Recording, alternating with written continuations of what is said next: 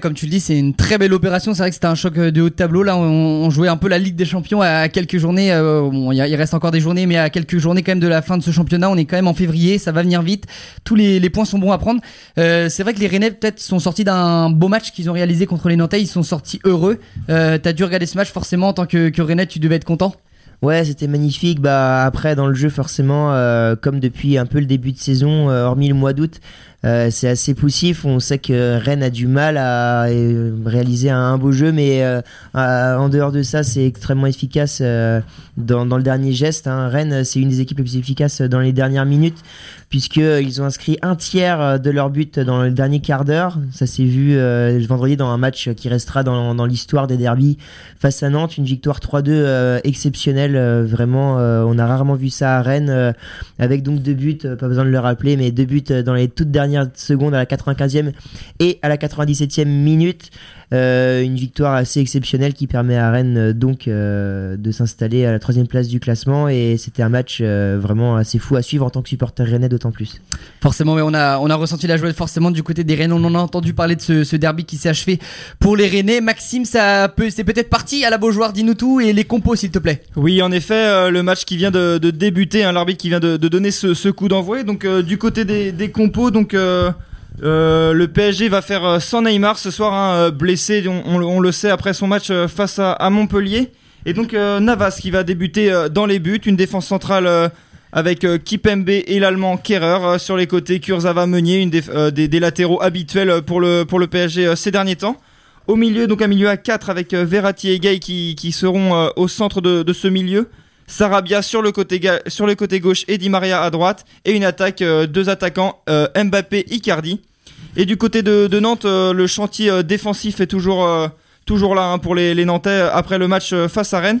Et donc Lafont qui ne sera pas titulaire ce soir, ça sera son, remplaçant, Petric, qui, prendra part à ce match dans les cages. du côté de la défense, donc on a Prado qui a joué seulement 5 minutes face à Rennes mais qui n'avait pas joué avant ce match qui débutera sur le côté droit de la défense, Traoré à gauche, Giroto de retour après son carton rouge face euh, aux Girondins de Bordeaux, qui retrouve sa place euh, dans la dans l'axe de la défense aux côtés de Wagé. Au milieu, un milieu défensif euh, habituel avec Almami Touré et Mehdi Abed. Sur le flanc de l'attaque, Bamba sera à gauche. Ludovic Blas, auteur d'un très bon match face à Nantes, face à Rennes, pardon, sera sur le côté droit. Et Louza en 10 et Moses Simon qui sera en pointe euh, à noter euh, l'absence du coup de Aymon, euh, l'attaquant belge, qui, qui, sera sur le banc pour débuter ce match face au Paris Saint-Germain. Merci Maxime pour les compositions et tu, ouais, tu fais bien de le souligner. C'est Alban Lafont qui va pas être là et Petric qui va le remplacer. Ça, ça peut peut-être être une des opportunités peut-être pour les Parisiens d'aller scorer un petit peu plus ou alors est-ce que Petric va pouvoir profiter de, de se montrer un peu plus? En tout cas, ça va être forcément passionnant. Et la deuxième question, c'est aussi, on, on, en reviendra tout à l'heure, hein, la, la, la, titularisation de Kylian Mbappé, Thomas Tourel qui a quand même accepté de titulariser le jeune prodige de Bondy. Alors il y a eu une petite altercation, dirons-nous, euh, qui, qui a beaucoup été amplifiée par les médias la semaine dernière. On va y revenir dans cette émission, ne vous inquiétez pas. Euh, qu'allais-je dire Je viens vers toi, Vivien, maintenant pour la Ligue 2. Ce soir, il y a une petite journée de Ligue 2, la, la 23e qui va se jouer euh, ce soir avec des chocs du bas de tableau, de haut tableau, du milieu de tableau. Il y a des, il beaux matchs ce soir. Oui, puisqu'en dehors de la Ligue 1, il y a également la 23e journée de Ligue 2 qui se joue euh, ce soir. Il y a 9 matchs au programme, puisque hier, ça s'est terminé. Euh, Grenoble et Le Havre sont conclus sur un match nul, un but partout. Ce soir, il y a, comme tu l'as dit, Louis, de, de, nombreux matchs intéressants, à commencer par le leader Lorientais qui affronte Le Mans. à 21h05, tous les matchs ont déjà euh, démarré. Nous aurons également euh, Lens qui affronte 3, un match au sommet entre le deuxième et le quatrième euh, du classement. Nous aurons également les Guingampais de l'en avant qui se déplacent dans le nord pour affronter Valenciennes ou encore Caen qui affronte Niort dans un match très crispant dans le bas de tableau. pour terminer, nous aurons également le Paris FC qui affronte Ajaccio actuellement troisième du classement.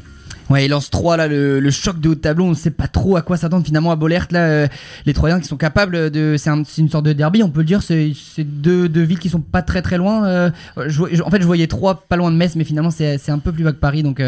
Bon, c'est quand même deux, deux, belles équipes qui vont, euh, qui vont pouvoir se battre pour les, pour les premières places, pour le podium. Euh, Qu'allais-je dire? Les, ouais, les départs et le mercato. Maintenant, on va se tourner un petit peu sur le mercato. On est maintenant euh, Louis, je me permets de te couper parce que Mbappé vient de tomber dans la surface de réparation. Je sais pas ce que signifie l'arbitre. Non, ça a l'air d'être un 6 mètres. Mbappé qui avait fait un magnifique contrôle. Bien défendu. Giroto qui était venu au contact. Bon, il y a peut-être euh, un petit quelque chose, mais ce n'est pas un, scandale de ne pas. Non, il y a, y a, rien. Mbappé euh, en rajoute énormément. Et voilà, donc, euh, donc un, un 6 mètres finalement. Et à noter un premier arrêt hein, pour le gardien nantais Petric qui a arrêté une magnifique reprise de volée de d'Icardi. Et donc voilà, Petric qui est bien dans son match et on voit à l'instant Lafont à l'écran qui qui suit son équipe et qui espère justement que son remplaçant fasse un, gros match tout de même pour espérer aller chercher quelque chose chez eux face au PSG. Et oui, tu l'as dit, Neymar n'est pas là. Ça sera trois fantastiques ce soir à l'avant, euh, pour les Parisiens qui vont tenter d'aller euh, chercher leur, euh, leur victoire à la Beaujoire. Donc on va du coup venir maintenant au mercato. Peut-être qu'on va pouvoir entendre Evan pour la pour la première fois de la soirée. Est-ce que si on va, je vais te donner l'honneur de lancer ce, point mercato, un un transfert, Evan, qui t'a plu, qui t'a touché, qui t'a qui te qui t'a convaincu ou pas dans, dans, dans cette rêve hivernale? Alors moi, il y a plusieurs transferts qui m'ont beaucoup plu, notamment en première ligue.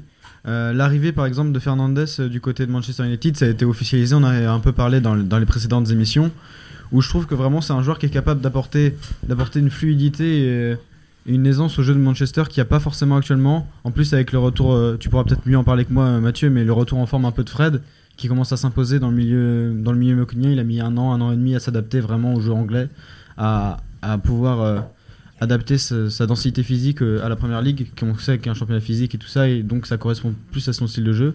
Sinon, il y a, l'arrivée de Bergwijn du côté de, de, Tottenham, qui a déjà pesé lors de son premier match avec un magnifique but. Je pense qu'on l'a tous vu, ce magnifique contrôle poitrine euh, avec la reprise de volée face à Manchester City.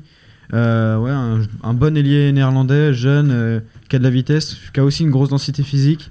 Euh, qui a une bonne finition et tout ça. Donc je pense que c'est une bonne recrue pour, pour Tottenham qui, est, qui avait besoin d'un supplément offensif. Mais il a d'ailleurs marqué contre City justement euh, ce week-end dans la victoire 2-0 euh, des Spurs qui ont une nouvelle fois enterré City dans la course au titre. Six courses il y a maintenant. Ouais, une, une, course qui avait l'air bien enterrée depuis quelques semaines et même euh, comment il s'appelle le Pep Guardiola s'en était pas caché en, disant vraiment que la priorité n'était plus du tout de, jouer Liverpool mais bien de revenir sur Leicester chose faite euh, chose dite chose faite. Mais peut-être que Faury tu pourrais rajouter un petit peu sur ce qu'a dit, euh, Evan là le mercato en Angleterre alors. Bah tout à fait Louis avec plaisir déjà par rapport à Bruno Fernandez donc milieu portugais à la fois axial et meneur de jeu. Déjà c'est un joueur qui porte plus le ballon que la plupart des attaquants de United qui sont surtout des flèches Rashford Martial Daniel James, ce sont des joueurs surtout euh, rapides, euh, assez droits vers le but. Là, United, depuis le début de la saison, ça jouait ou avec Mata en meneur de jeu, j'en avais parlé dans la dernière émission, mais Mata qui, a plus le même rythme qu'avant, Andreas Pereira qui est assez limité, et Lingard qui est en dérive, qui, qui, dont la réussite le fuit depuis, euh, depuis un an maintenant. Et donc voilà, United recrute un meneur de jeu, porteur de ballon, qui a une grosse euh, qualité de frappe, un bon bagage technique, très prometteur. Et on l'a vu sur son premier match le week-end dernier, il est déjà à l'aise, il tente déjà, il, prend le jeu de Manchester United à son compte et il est là pour, euh, pour marquer son territoire. Voilà, donc euh, pour, le, pour le point en Angleterre, euh, on va partir un petit peu maintenant du, du, côté des Espagnols et le feuilleton Cavani qui finalement n'a pas abouti de, part et d'autre. Le Edinson Cavani qui va rester à Paris six mois de plus au minimum et les Colchoneros, hein, on a vu tout à l'heure, euh, excusez-moi tout à l'heure, pas du tout, il y a quelques jours, Jiménez qui, a, qui aurait assuré regretter la non-venue de, de Cavani. On peut peut-être clôturer ce point mercato avec ça, si je peux t'entendre Vivien. Euh, oui, Cavani, je pense que j'en ai déjà parlé euh, les semaines euh, précédentes. Pour moi, ce serait bien, bien sûr, qu'il quitte le club. Apparemment, non, puisque il y aurait eu un accord comme quoi Cavani irait au bout de, de son contrat avec le Paris Saint-Germain jusqu'à cet été. Donc, personnellement, je suis assez déçu de cette décision, puisque je pense que Cavani va clairement perdre six mois de sa carrière là-bas dans la capitale parisienne, puisqu'on sait Icardi est désormais le titulaire indiscutable à la pointe de l'attaque parisienne. Donc voilà, c'est dommage pour pour le joueur. Après, c'est une décision de sa part et je pense qu'il avait envie d'honorer euh, son contrat jusqu'au bout avec euh, le club parisien qui lui a donné beaucoup de, choses et dont il a donné un retour. Voilà, merci. Et ouais, Evan, tu voulais ajouter bah, quelque chose Alors, tu parlais de mauvaise opération pour Cavani. Je pense que pour Cavani, oui, c'est une mauvaise opération, mais pour le PSG, c'est une très bonne opération qui reste, pas seulement sur le plan sportif. C'est-à-dire que depuis 2-3 ans, euh, Paris avait tendance à perdre des joueurs dès qu'il y avait une rumeur de transfert. Et là, depuis que Leonardo est revenu, on a eu le cas Neymar cet été qui est resté, alors qu'il y a eu des grosses envies de départ et que Neymar euh, était clairement contre la direction du PSG. ils ont réussi à le faire rester. Là, cet hiver, c'est un cas différent parce que Cavani et Neymar, c'est pas du tout le même caractère. Mais ils ont encore réussi à faire rester un joueur un peu contre son gré. Mais on verra ce qu'est capable de donner Cavani sur les six derniers mois de son contrat. Donc je pense que euh, Paris envoie quand même un message au reste de l'Europe, comme quoi euh, ils vont arrêter de se faire piller leurs joueurs, comme ils avaient un peu tendance à faire ces dernières années. Et je trouve que c'est pas forcément une mauvaise chose euh, pour l'image de Paris à l'international. Donc ouais, toi, Evan, tu, tu soulignes une- un, un sérieux qui est revenu peut-être au, au sein de la, la direction euh, parisienne et ce sérieux, je vais en profiter pour rebondir sur ça justement parce qu'il y a beaucoup de beaucoup de journalistes, beaucoup de consultants qui ont qui ont fait cette relation avec Thomas Tourel l'autre jour. Il y a quelques jours, là, il y a la sortie du, de, de, de, de son match contre Montpellier. Kylian Mbappé qui est venu à s'expliquer euh, assez assez ouvertement avec son entraîneur Thomas Tourel. Thomas Tourel qui voulait lui expliquer sa- son choix de le sortir et pourtant on avait l'impression qu'il avait pas du tout envie de, l'écouter. Il est allé s'asseoir. Alors certains diront qu'il a eu un, comportement d'enfant capricieux, d'enfant gâté. Euh, D'autres l'ont défendu en disant que c'était tout à fait légitime de, s'énerver en sortant.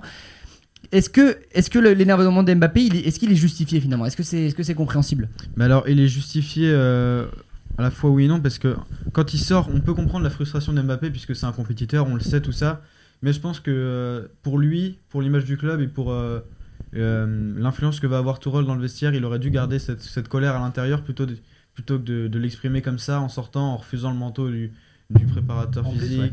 Euh, en, je trouve en, en manquant un peu de respect au coach qui en plus lui le coach n'a pas l'intention de sortir juste pour le sortir il essaye de lui expliquer et Mbappé a l'air un peu dans, dans le refus de la discussion avec son coach et euh, il sait qu'il y, y a un match important dans 15 jours là il gagne 5-0 euh, il aurait pu sortir euh, sans faire de vagues et je pense que ça serait tout, tout aussi bien passé voire même beaucoup mieux Ouais, tu allais ajouter quelque chose, euh, Bah comme Evan, ouais, je pense qu'il aurait pu se contenir. Forcément, c'est pas pas facile quand tu quand t'es dans ton match et que t'as envie d'en faire euh, faire plus, même si la victoire est déjà validée pour le PSG, mais surtout pour Mbappé, euh, le, le truc c'est que tu sais très bien que les médias vont parler de ton énervement, qu'à 15 jours de la Ligue des Champions, on attend euh, ou une blessure de Neymar ou une connerie dans le vestiaire pour faire parler du PSG dans un avec un contexte assez négatif et il faut éviter tout tout ça à tout prix. Enfin, on voit bien que c'est pas un geste disproportionné, mais par contre, le traitement médiatique que ça prend est disproportionné par rapport à ce que ça peut être. Donc, évidemment, il vaut mieux éviter euh, tous tous les dérapages.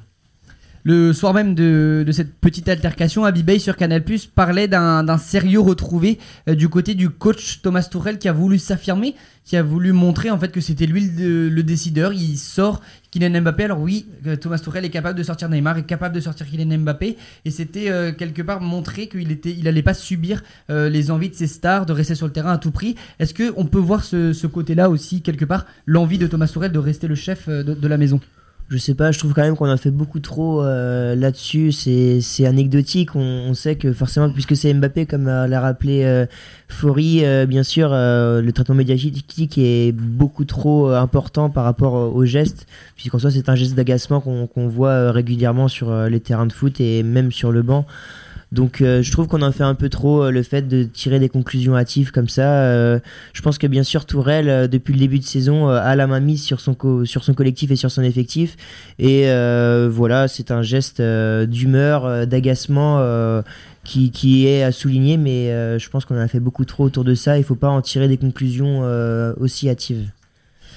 Vas-y Maxime. Euh, moi, justement pour réagir à ça, je pense que Neymar, euh, euh, pardon, Mbappé, la, façon dont il l'a fait, je suis pas d'accord totalement avec ce qu'il a fait, mais je pense que le motif peut se comprendre parce que clairement, comme comme j'ai vu certains dire, c'est que le, PSG met Mbappé au, centre du, projet parisien. Mais, mais j'ai pas l'impression que Tourelle le mette au, centre du projet. Je pense que Neymar est plus, est plus privilégié dans le sens où Bon, après, Neymar- là, là, Neymar, on parle d'un match euh, où Paris mène 5-0 Non, voilà, contre voilà, Montpellier. il joue tous bien. les 3 jours. Je sais bien, mais justement, on, on joue tous les trois jours, on approche d'un match important et tous les ans on parle du qu'au qu'au PSG, Neymar n'est pas là pour jouer les matchs importants en huitième de finale de Ligue des Champions. On voit que euh, Neymar prend des taquets tout le match à Mon- face à Montpellier, Mbappé s'en sort plutôt pas mal. Et justement, euh, Tourelle prend, le ch- prend le- la décision de, de sortir Mbappé plutôt que Neymar, qui pour moi est quelque chose qui est pas vraiment euh, réfléchi parce qu'on on- quand on voit la, physionomie du match, on voit que le match est plié, on voit que c'est Neymar qui prend les coups et qui est jamais là pour les matchs de Ligue des Champions. Donc pourquoi euh, ce serait Mbappé qui sort, même si je comprends totalement euh, que ce soit Mbappé qui sorte, mais Neymar c'est un joueur assez fragile qui est habitué à prendre des coups, notamment sur ce match. Et je pense que le laisser sur le terrain, c'est prendre un risque quand Mbappé, lui, n'en a pas sur ce match-là. Et je pense que pour, euh, pour Mbappé, c'est, ça doit être pas, facile à vivre. Après, certes, il n'avait pas à le faire comme ça, il fallait attendre, euh, Il fallait attendre la, fin du match. Il fallait euh, attendre dans les vestiaires pour s'expliquer avec son coach à, la limite si vraiment euh, il y a quelque chose qui va pas. Mais vraiment, même au-delà de la conversation qu'il a eu avec son coach, c'est aussi le, comportement avec l'intendant qui lui tend la veste, comme disait Evan tout à l'heure, qui je trouve, inacceptable parce que lui n'y peut absolument rien. Lui est là pour les joueurs et, s'en prend, au final, c'est lui qui, prend, qui, prend avant sur, sur quelque chose comme ça. Et donc, euh, donc voilà, je pense, que, je pense que Mbappé, sa réaction est compréhensible, la manière un peu moins. Et, euh, et voilà, donc euh, après c'est une question qui se pose et puis on l'a vu en plus justement Neymar qui, qui est blessé depuis le match face à Montpellier en plus de ça. Donc je pense que je pense que c'est un peu c'est un peu joué avec avec le, le corps de Neymar, avec avec les risques que ça que ça entraîne. Donc euh, donc voilà voilà pour sur quoi je voulais revenir euh, sur ce match. C'est vrai que voilà, c'est pour reprendre tes mots, c'est la manière plus qui a, dérangé, euh, qui a dérangé tout le monde. Et voilà, comment Kylian Mbappé, pas Kylian Mbappé, mais Thomas Tuchel, son entraîneur, disait à la fin du match qu'il doit dormir et réfléchir, qu'il prendrait sa décision dimanche. Sa décision, bon bah ce soir il, est titulaire, Kylian Mbappé, il ne, Thomas Tuchel qui a annoncé ce matin qu'il ne souhaitait pas nourrir les médias par cette affaire. Là, il a, comme Vivien l'a dit, il faut arrêter avec euh, avec une affaire. hein. Tu disais aussi, Faury, que ce sont des que ce sont des excuses pour parler d'un club euh, du côté négatif et que c'est pas forcément la, meilleure des choses. On va partir maintenant à Nantes du côté de la Beaujoire. Maxime, le match a commencé depuis plusieurs minutes maintenant. Est-ce que tu peux nous parler un petit peu de cette rencontre? Oui, en effet, un, match euh, plus ou moins serré. hein. On a les plus grosses occasions sont du côté parisien, même si euh, ils ne sont pas euh, nombreuses. On a vu euh, tout à l'heure, euh, au bout de 5 minutes de, jeu, Icardi euh, se procurer une occasion et un face-à-face loupé face à, à Petric. Mais on a, aussi vu des, Nantais qui, profitaient de toutes, euh, les contre-attaques, de toutes les occasions. Et euh, pour, euh, euh, poser des, problèmes, euh, on a vu, euh, des, corners euh, bien tirés, mais, euh, sortis euh, proprement par les, Parisiens. Les Parisiens qui prennent beaucoup de risques à la relance, qui essayent de construire. On a vu notamment euh, Kipembe hein, qui essaye, de, faire des passes pour, euh, pour ressortir propre, même si des fois c'est risqué. Alors qu'actuellement, voilà justement Mbappé qui, perce hein, très fort euh, sur, son côté gauche. Euh, on, le sait, hein, tout à l'heure j'en parlais justement lors de la composition d'équipe. euh, Prado, le, latéral droit, euh, c'est l'un de ses, premiers matchs titulaires avec le FC Nantes. Et donc euh, pour un premier match, se retrouver face à Kylian Mbappé, c'est compliqué. Et, euh, donc voilà, il va avoir euh, fort à faire ce soir pour euh, essayer de, de contenir l'international français. Mais voilà, pour le moment, euh, aucune équipe se, dégage réellement, aucune équipe n'a vraiment de, de grosses occasions. Donc voilà, un match pour l'instant fermé euh, sur ces euh, 15 premières minutes de, de match. Et, voilà, donc je pense que le, le- PSG va être l'équipe qui va se procurer les, les plus grosses occasions. Mais attention en contre, on sait très bien que la- l'attaque du FC Nantes est très rapide, avec Moses Simon en pointe encore plus. Donc, euh, donc voilà, donc euh, attention, euh, attention aux contre-attaques pour les, pour les joueurs parisiens. Voilà donc 17 minutes à la Beaujoire, le ballon toujours en, en faveur des Parisiens. On va revenir maintenant du côté de Vivien qui va nous faire un petit point sur la Ligue 2 et pareil depuis un petit quart d'heure au-delà de ça, les matchs ont débuté sur chaque pelouse. Et Vivien. ouais, en un peu moins de 20 minutes, il y a déjà eu 5 buts donc euh, sur les 9 pelouses de Ligue 2, à commencer par New York qui a ouvert le score dès la cinquième minute de la part euh, par l'intermédiaire de Vion sur le terrain de l'ASM Caen. Caen qui fait une très mauvaise opération pour l'instant au classement puisqu'ils redescendent à la 16e place.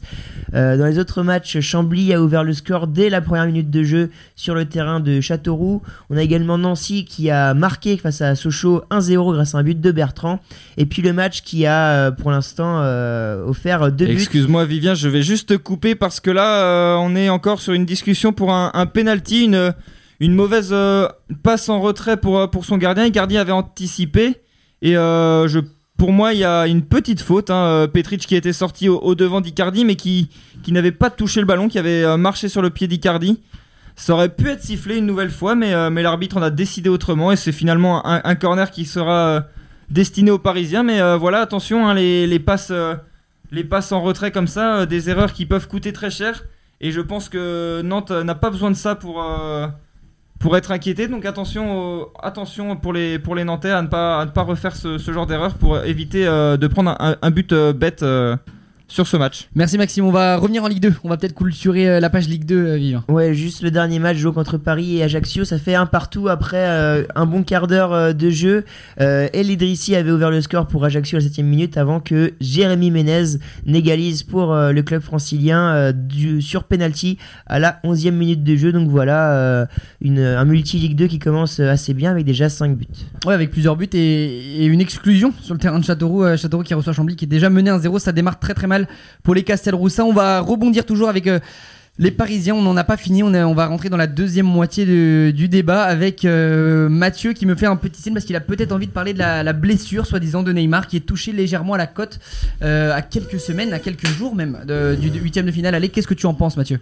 Bah moi je vais surtout demander est-ce que vous êtes inquiet par rapport à cette blessure? Alors blessure lésio-crondale, non lésion chrondo-costale, donc euh, touché à une côte.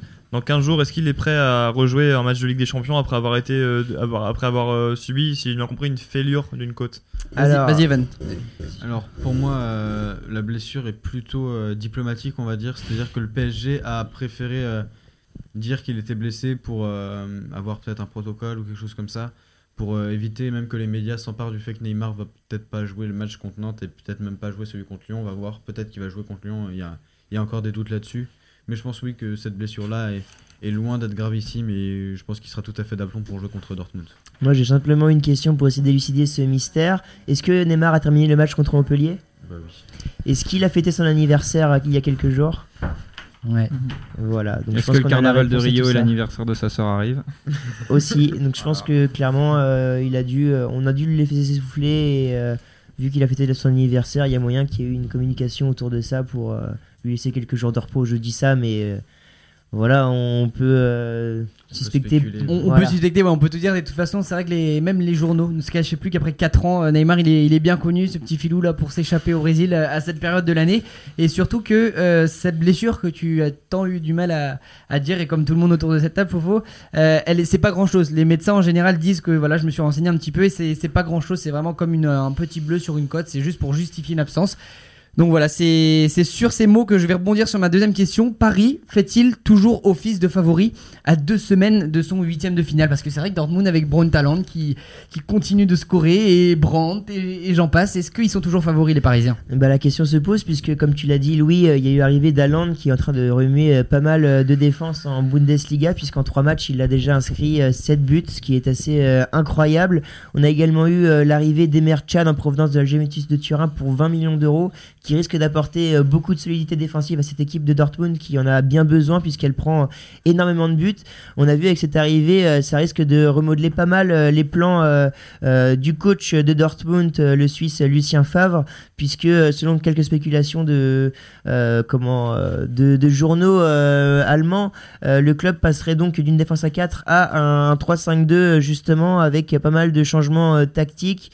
Alors je pense que ça risque de rebattre pas mal de cartes. Euh, en sachant que Dortmund est beaucoup plus solide défensivement et que avec euh, euh, offensivement, on pense notamment à Sancho, Reus ou encore Haaland, ils ont une attaque de feu assez exceptionnelle. Qui ils exploitent très très bien leurs attaques justement parce que sur ces derniers matchs ils, ont énormément marqué. Euh, Emre Can aussi l'arrivée euh, l'arrivée de- d'Emre Can va faire forcément beaucoup de bien au milieu de terrain euh, des Allemands. Donc voilà c'est on peut se poser les questions Mathieu peut-être que tu peux ajouter quelque chose? Je me demandais justement, Vivien, tu parles d'un 3-5-2 que la presse allemande évoque. On partirait du coup sur quel, quel dispositif? Un milieu en plus avec Brandt, Witzel, euh, Chan Can Alors justement, euh, sans l'avoir sous les yeux, euh, je me rappelle en tout cas avoir vu euh, qu'en termes de dispositif, il y aurait donc euh, une défense avec trois défenseurs, avec Hummels, euh, Zagadou et, euh, le- Akanji et Akanji exactement, il me semble. Ouais, c'est ça. Euh, Sur les côtés ensuite, dans la- le milieu de terrain à 5, nous aurions euh, Brandt, Julian Brandt au milieu de terrain avec euh, Axel Witzel. Euh, sur les côtés donc, euh, euh, Raphaël Guerrero Hakimi. et Hakimi exactement. Et puis donc devant euh, une, attaque à 3 avec un 3-4-3 en fait. Euh, une attaque à 3 avec donc comme je vous l'ai dit Haaland, Sancho et euh, et Reus et avec un banc assez bien fourni puisque Mm. nous aurions euh, pas mal de, de bons joueurs comme Torgan Hazard par exemple Ouais. J'ai l'impression qu'à chaque fois que tu mentionnes un de ces attaquants, ça fout les frissons à Thiago Silva parce que là, euh, ça va forcément débouler énormément. Et Haaland, on a parlé de son arrivée, on en a parlé en fait juste avant qu'il arrive à Dortmund. On se posait les questions est-ce qu'il Oh, serait capable de marquer oh là là, encore une grosse passe en profondeur. Mbappé qui, qui n'arrête pas de, de prendre les, la défense nantaise dans le dos. Et, euh, et cette fois-ci, c'était euh, encore une fois très juste. hein, la, le, défenseur, euh, le défenseur nantais qui, a pu toucher cette balle de, la tête de très peu. Et ça a suffi à, à Petric pour, pour sortir au devant de, de Kylian Mbappé. Mais attention, hein, parce que les Nantais, depuis quelques minutes, ils sont pressés, ils sont acculés en défense, ils n'arrivent pas à ressortir le ballon correctement quand le PSG eux arrivent à, construire parfaitement des occasions, des, des passes à 10 euh, en une touche de balle. C'est vraiment du beau jeu que, que produit euh, le Paris Saint-Germain. Et, euh, et justement, euh, je sais pas s'ils auront euh, la possibilité de le faire face à cette équipe de Dortmund. Bah en tout cas ils ont l'entraînement parce que là ils s'entraînent contre des joueurs en jaune alors peut-être que ça pourrait aider mais moi j'aimerais bien t'entendre Evan sur, euh, sur ce sujet sur, euh, sur les, les Allemands qui montent en puissance encore une fois et qui arrivent à deux semaines euh, contre le Paris Saint-Germain là ça fait peur. C'est ça, au début tu posais la question, est-ce que Paris est encore favori? Pour moi il y a encore une petite marge qui fait que Oui. Paris, est- pour moi on est- au début quand il y a eu le tirage au sort on était peut-être sur du 65-35. Maintenant on se rapproche du, du, du 50, euh, 55 à peu près pour Paris. Mais Paris a toujours ce- cet avantage. euh, Merci pour la précision. trouve, euh, défensivement, euh, puisque Dortmund a une défense, même si là tu parlais d'une défense à 3 ou à 5, puisque Hakimi et, et Guerrero sont, sont originellement des latéraux, plutôt offensifs, mais ça reste des latéraux. Mais euh, la défense, on a un Hummels qui est un peu vieillissant, Akanji et Zagadou sont des bons joueurs, mais fait des jeunes, euh, qui sont jeunes encore. Et on se rappelle encore de la boulette de Zagadou l'année dernière contre, contre le Bayern, ou euh, Akanji qui parfois peut, euh, peut avoir des, trous d'air un peu. Et face à l'attaque de Paris, surtout si, si euh, décide d'aligner les 4 fantastiques, comme, euh, comme on les appelle, euh, ça pourrait faire des dégâts. Et après le milieu, euh, Witzel est très solide défensivement, mais Julian Brandt en milieu euh, comme ça, axial, avec euh, sur un double, un double piston comme ça, c'est peut-être un peu, un peu juste euh, niveau, niveau physique et niveau. euh, après, je regarde pas assez de matchs de Dortmund pour savoir si Julian Brandt a le coffre pour, euh, pour tenir à ce poste-là. C'est la question d'ailleurs, puisque c'est vrai que ça a été assez surprenant de voir Julian Brandt à ce poste de milieu de terrain en numéro 6, alors qu'on sait qu'il y a des joueurs, que, par exemple, sur le banc, comme euh, Weigel, justement, qui était Weigel est, parti euh, euh, Weigel est parti au, au Comme Emre, comme Em- Emre Can, tout simplement. Emir Can, bah oui, bien sûr, j'avais oublié, mais oui, il y a Emir Can, par exemple, qui serait euh, sur le banc, mais c'est vrai que c'est la surprise, en tout cas, de voir euh, Julian Brandt à ce poste-là, alors qu'on sait que c'est plus un joueur offensif qui jouait notamment numéro 9 en début de saison, donc euh, c'est assez bizarre de le retrouver là. Mais on attend de voir, on sait que c'est une équipe extrêmement portée vers l'attaque. À noter justement qu'elle joue actuellement en Coupe d'Allemagne au troisième tour et qu'elle est menée 2-0 sur le terrain du, du Werder Bremen. La, la- bon, après, ça, ça reste les matchs de coupe. Moi, une, inquiétude euh, que je vais vous partager, c'est plutôt par rapport à la défense à 3 et modulable à 5 défenseurs, que face à laquelle le PSG euh, devrait jouer dans deux semaines. J'ai peur que, que cette euh, défense joue, mise la, carte du bloc bas et, empêche un peu euh, les Mbappé, euh, Neymar de- d'exploiter les espaces. J'ai peur d'avoir une, voilà, une équipe de Dortmund assez basse qui va empêcher euh, les, joueurs du PSG de prendre la profondeur alors que c'est une grande qualité chez certains d'entre eux. Et du coup, j'espère que le PSG ne, ne tombera pas face à un, face à un bloc infranchissable. Alors en tout cas, la stat qui est assez folle depuis qu'il joue avec cette équipe à trois défenseurs, c'est que ils ont joué donc avant ce match contre le Werder Bremen, ils avaient fait trois matchs avant en, en- en- comment, en Bundesliga et c'est simple, euh, ils ont commencé à jouer à 3 face à Augsbourg alors qu'ils étaient menés 3-2. Ils ont ensuite euh, donc remonté le match pour l'emporter 5-3 et puis derrière les deux matchs Bon, attention, je te coupe là parce qu'il y a une action, encore une fois, euh, la défense nantaise qui n'arrive pas à, contrer les, attaques euh, parisiennes. hein. On, voit Meunier souvent porter, porter, se porter vers l'avant et, prendre dans le dos la défense nantaise. Et encore une fois, Meunier qui était monté, qui avait pris dans le dos euh, Traoré. Mais, euh, mais voilà, ça va d'un but à l'autre depuis tout à l'heure. Et, euh, là, ça n'arrête pas. Paris qui, se fait oppresser aussi sur les contre-attaques parce que ça va très vite, hein, comme je le disais tout à l'heure. Nantes qui, n'arrête pas de, se porter vers l'avant très rapidement avec des, des longs ballons pour lancer Moses Simon. Mais, voilà, hein, quand même, même s'il y a beaucoup d'occasions, le jeu est très haché, beaucoup de fautes. Et, on sent que ce match est très tendu ce soir. Ouais, le match tendu, on voit Christian Gourcuff là qui, qui discute avec les arbitres, on approche de la demi-heure de jeu à la Beaujoire, il y a toujours 0-0, on va peut-être revenir sur le, le point tactique de Dortmund, Vivien. Ouais, rapidement, voilà. Pour donner la statistique, depuis que Dortmund joue dans cette composition en 3-4-3, c'est 13 buts marqués pour un encaissé en, en l'espace de deux matchs et demi. Donc c'est donc des, des, des pilules euh, à domicile, 5-1 contre Cologne, puis 5-0 contre l'Union Berlin, pour un seul petit but encaissé, ce qui est assez euh, fou. Alors en dehors de ce match de cet après-midi, donc euh, il y a eu des, résultats probants, donc on attend de voir ce que ça va donner en Ligue des Champions euh, face au Paris Saint-Germain. Ce qui me fait peur aussi, c'est, euh, je parlais du PSG en bloc haut et Dortmund en bloc bas, c'est les contres aussi derrière. Tu sais que dans le couloir de Bernat, t'auras, t'auras Sancho, ensuite Meunier, t'auras Royce, et puis au milieu de ça, Haaland qui va prendre beaucoup de place entre Marquinhos et Thiago Silva, qui va demander beaucoup de marquage. Quand tu vois la qualité des ailiers qui, devraient jouer en contre-attaque, je suis quand même assez inquiet euh, la configuration euh, tactique, euh, enfin la configuration euh, des contre-attaques de Dortmund.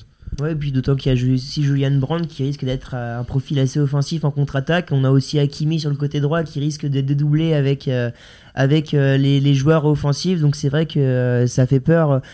Paris va devoir gérer tout ça puisqu'on imagine que les Parisiens auront la possession du ballon, donc seront possiblement frileux en, en contre-attaque. Et c'est vrai que voilà, cette possession là, cette, euh, cette- ce dispositif, pardon, en, en, en 3-5-2, ça laissera forcément euh, beaucoup Ouais, le d'accélération. premier but à, à la Beaujoire. Un déboulé, encore une fois, je l'annonçais tout à l'heure, par Prado qui allait devoir faire euh, face à Mbappé. Voilà, Mbappé qui en a profité. Une accélération meurtrière. hein. Il prend le, le côté gauche. Une passe, un centre en retrait pour Di Maria. Di Maria magnifiquement placé à l'entrée de la surface. Euh, à l'entrée de la surface de réparation euh, des 6 mètres, pardon. Et, euh, et Di Maria qui croise parfaitement. Petric ne peut absolument rien faire. hein. Il est pris à contre-pied. Et puis voilà.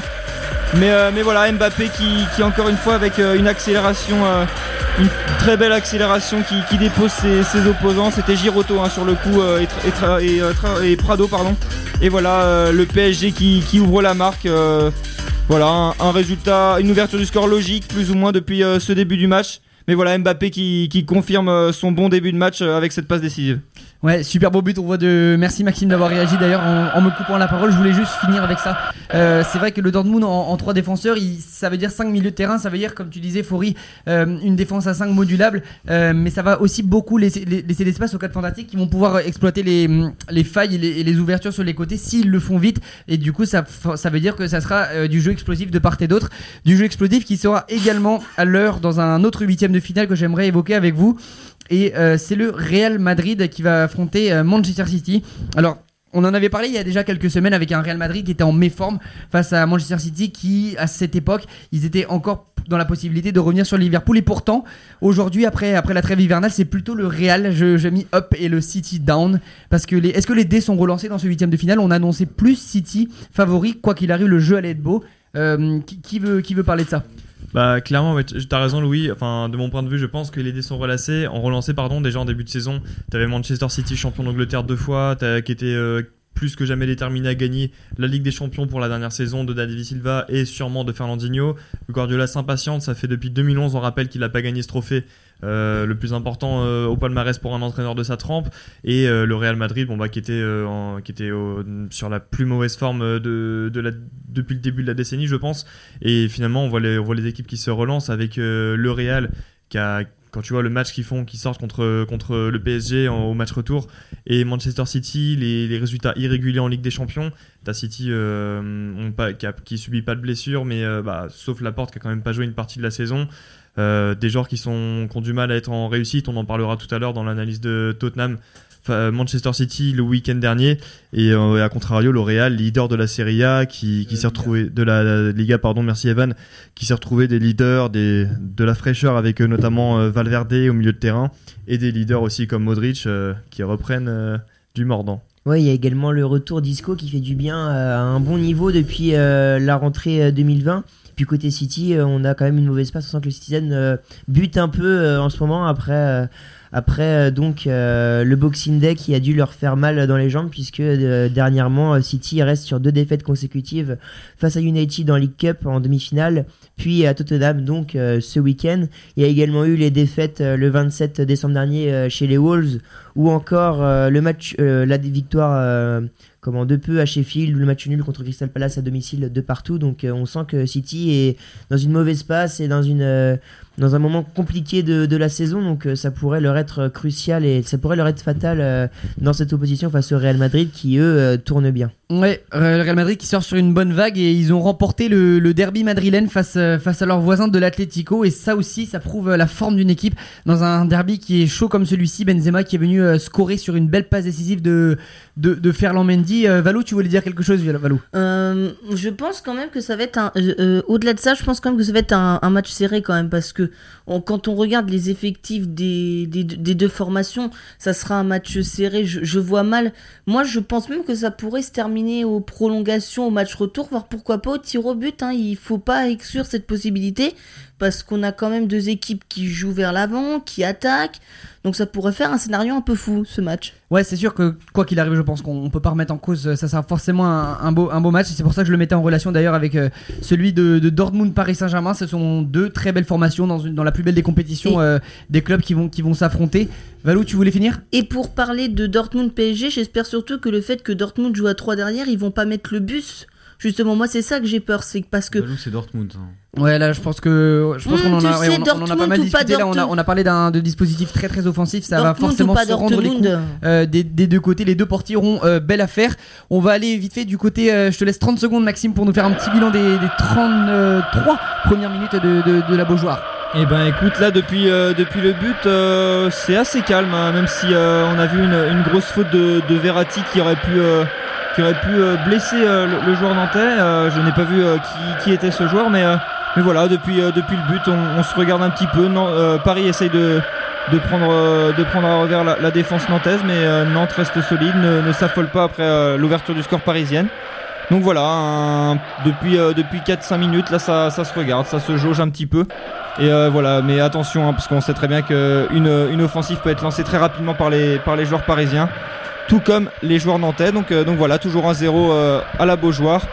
Et euh, on attend euh, que ça bouge un petit peu plus euh, sur cette fin de première mi-temps. 29-30, bravo pile Maxime, t'es pile à l'heure et on va partir maintenant du côté de la Ligue 2. Vivien, est-ce que tu peux nous faire un petit bilan des buts? Il n'y a pas eu forcément beaucoup plus de buts, mais vas-y, à toi Ouais, la un rapide point, on est à 10 minutes de la pause et donc il y a 7 buts pour l'instant sur les pelouses de Ligue 2 avec d'abord euh, Lorient qui a ouvert le score face, euh, face au Mans grâce à un but euh, de Le Goff qui revenait justement euh, de blessure. Donc euh, Lorient qui prend potentiellement, en tout cas provisoirement, 7 points d'avance euh, au classement euh, sur Lens qui fait toujours match nul 0-0 à Bollard contre 3.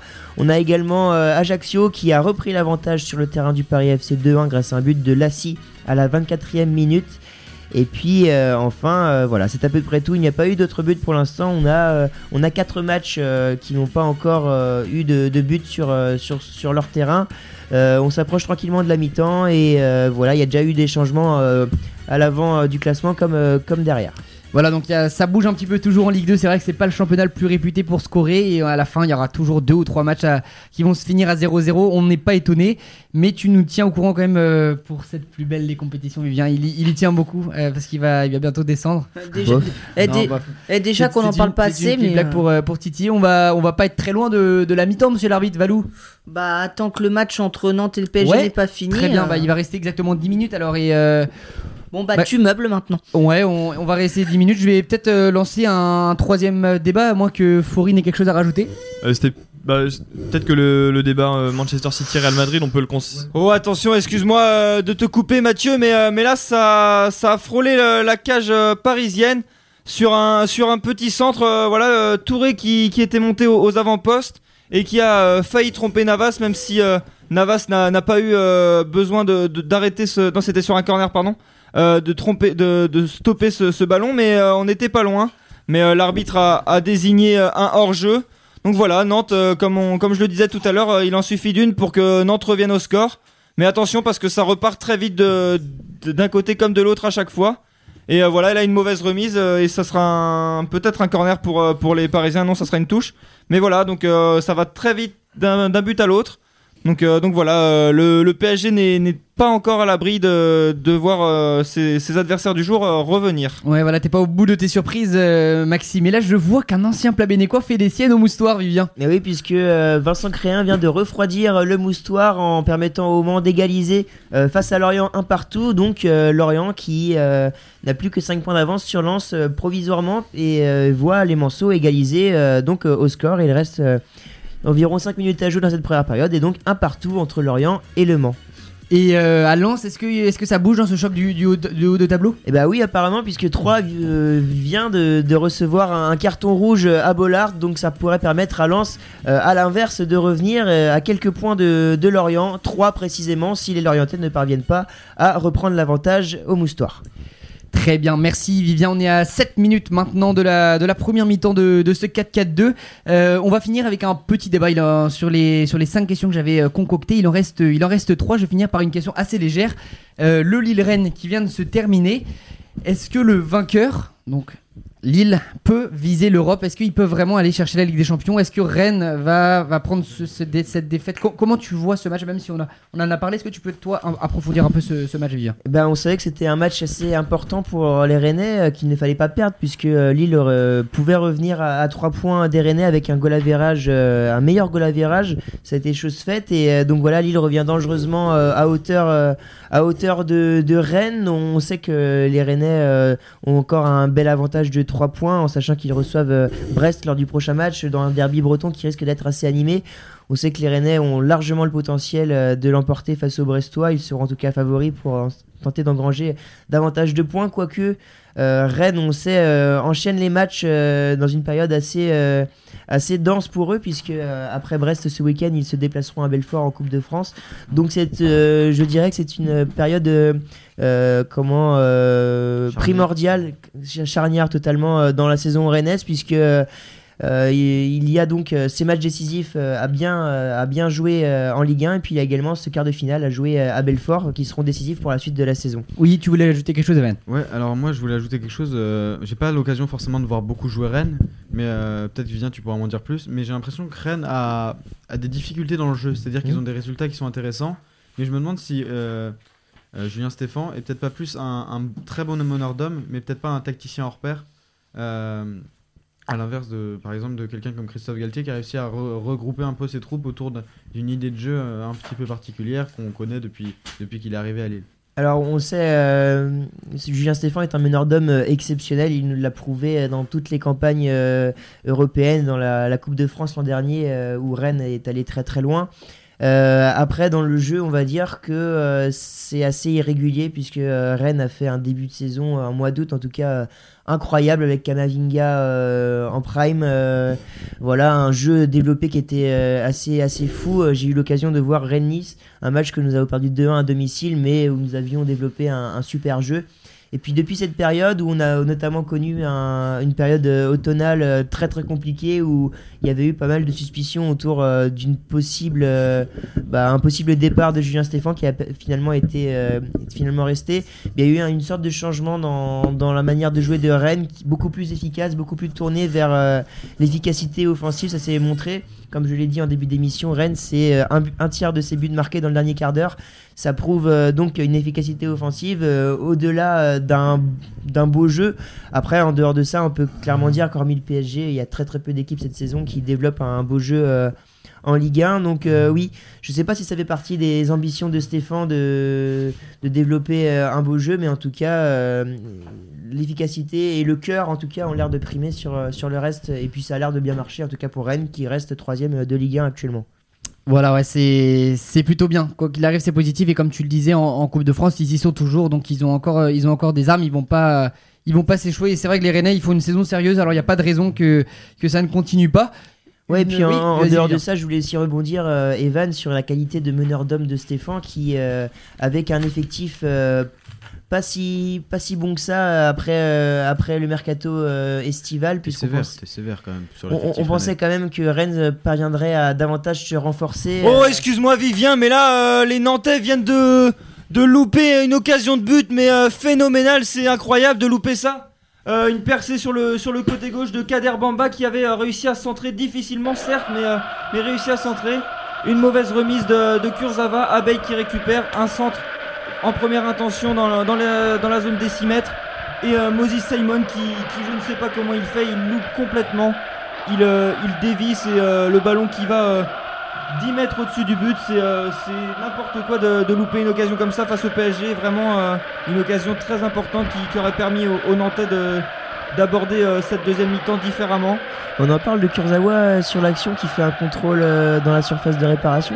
Ah là clairement ouais c'est clairement un contrôle qui, qui aurait pu coûter un but, qui aurait peut-être euh, qui aurait mis à mal euh, la défense parisienne. C'est vrai euh, c'est vrai qu'un contrôle comme ça euh, sur la ligne du corner alors que en le laissant passer c'était- ça allait directement en 6 mètres. Donc vraiment euh, vraiment ouais euh, Kurzawa un, choix compliqué euh, qu'il a fait en, essayant de contrôler ce, ballon qui aurait pu donc coûter un but. Donc ouais la défense parisienne sur ce début de match, enfin sur cette première mi-temps en tout cas est un petit peu en difficulté hein, sur, les percées nantaises. Ils ont, tendance à faire des, mauvais choix, à se livrer un petit peu trop. Et il faut qu'ils fassent attention car rien n'est joué pour le moment. Alors que là, un, Nantais est, à terre, euh, et ça fait euh, beaucoup de Nantais à terre depuis ce début de, rencontre. Les, Parisiens qui ont tendance à faire euh, des fautes assez grossières. Et ça ne m'étonnerait pas qu'il y ait un rouge d'ici la, fin de match. Un Verratti a déjà pris un carton jaune. Et, les fautes vraiment sont, vraiment grossières depuis le début du match. Ouais, on voit le, le joueur qui, qui ne se relève toujours pas. T'avais un 10 secondes, je te laisse 10 secondes, Vivien, pour rajouter un petit truc. Oui, rapidement pour re- revenir sur les qualités de meneur de Julien Stéphan euh, par rapport au mercato estival, Rennes avait perdu 6 de ses 11 titulaires euh, donc euh, cet été, donc avait dû euh, faire avec notamment pas mal de, de joueurs formés au club et Stéphan est parvenu à les intégrer. Je pense notamment à Kamavinga, encore Yann Bo ou encore euh, Boé en, en défense. Voilà, ça, ça prouve que il a été capable euh, de euh, d'impliquer tout le monde dans l'effectif et ça se sent puisque les joueurs lui rendent euh, tout ça sur le terrain et, et se battent pour le maillot et c'est ça en tout cas que je, je retiens de du Julien Stéph- du de Julien Stéphane c'est le cœur et c'est l'envie sur le terrain. C'est beau, c'est beau ce que tu dis, mon cher Vivien. Là, on va, c'est sur ces mots qu'on va aller sur la dernière question de cette, de cette première mi-temps. On est à une minute de la pause à la Beaujoire. Elle, va, elle est destinée à Faury, cette question. Mathieu Faury, qui est le, le spécialiste de la première ligue, va pouvoir peut-être nous, répondre. Il y a Liverpool en ce moment même qui est tenu en échec euh, contre Shrewsbury en FA Cup à la mi-temps. Il y a toujours 0-0. Euh, comment tu sens ce match? Est-ce que Shrewsbury serait capable de, ma- de marquer le but qui enlèverait Liverpool de cette compétition Je pense qu'ils sont capables. Au match aller, Liverpool, ça avait fait 2-2, je crois, alors que Liverpool menait au score. Mais t'as vu les compositions de Liverpool en FA Cup cette saison et en IFL Cup. L'IFL Cup, ils ont perdu 5-0 euh, contre Aston Villa en ayant aligné euh, les U23. Là, cette année, c'est pareil. Enfin, en, coupe de, en FA Cup, c'est pareil. Euh, contre Shrewsbury, déjà au tour d'avant, ils éliminent Everton en, ayant- en ayant mis les U23, à quelques exceptions. Là, maintenant, Shrewsbury, ils, font, ils se font remonter deux buts partout. De toute façon, Jurgen Klopp, je pense que ça l'arrange, ça la rassurerait presque, ça l'arrangerait presque d'être éliminé de cette coupe. Contre Shrewsbury, ce serait pas forcément beau pour, euh, pour l'image du club, mais quand tu vois que tu as déjà laissé passer une coupe 5-0 contre Aston Villa, je sais pas si c'est dans les objectifs de Liverpool de, de perdurer sur les coupes euh, nationales. Mais ça peut peut-être être une compétition pour les jeunes, justement, pour leur montrer, un peu pour leur, euh, le, leur- le mettre en haleine pour une future saison, pour les années d'après. Donc ça peut quand même être une- un bon objectif pour Liverpool. Euh, Il n'a pas forcément grand chose à perdre, Jurgen Klopp. Donc tant qu'à faire, autant Non, la jouer. T'as raison, Louis, tant qu'à faire, euh, autant mettre les jeunes et leur, leur, leur offrir ces matchs euh, de haut niveau, euh, parce que ça reste du 16e de finale de FA Cup. Là où on en est, s'ils s'ils passent ce tour contre une équipe de 3 division, de bas de tableau de 3 division quand même, Shrewsbury, ça, ça peut leur permettre de jouer une, une grosse cylindrée de première ligue peut-être et de se faire les dents face, à, face à une équipe comme ça. Donc oui, là- là-dessus, c'est sûr qu'il y a un avantage à, à jouer cette FA Cup à fond, mais avec euh, l'équipe B. D'accord, bon bah merci. Euh, Mathieu, on- il y a combien de temps de additionnel à la Beaujoire, Maxime?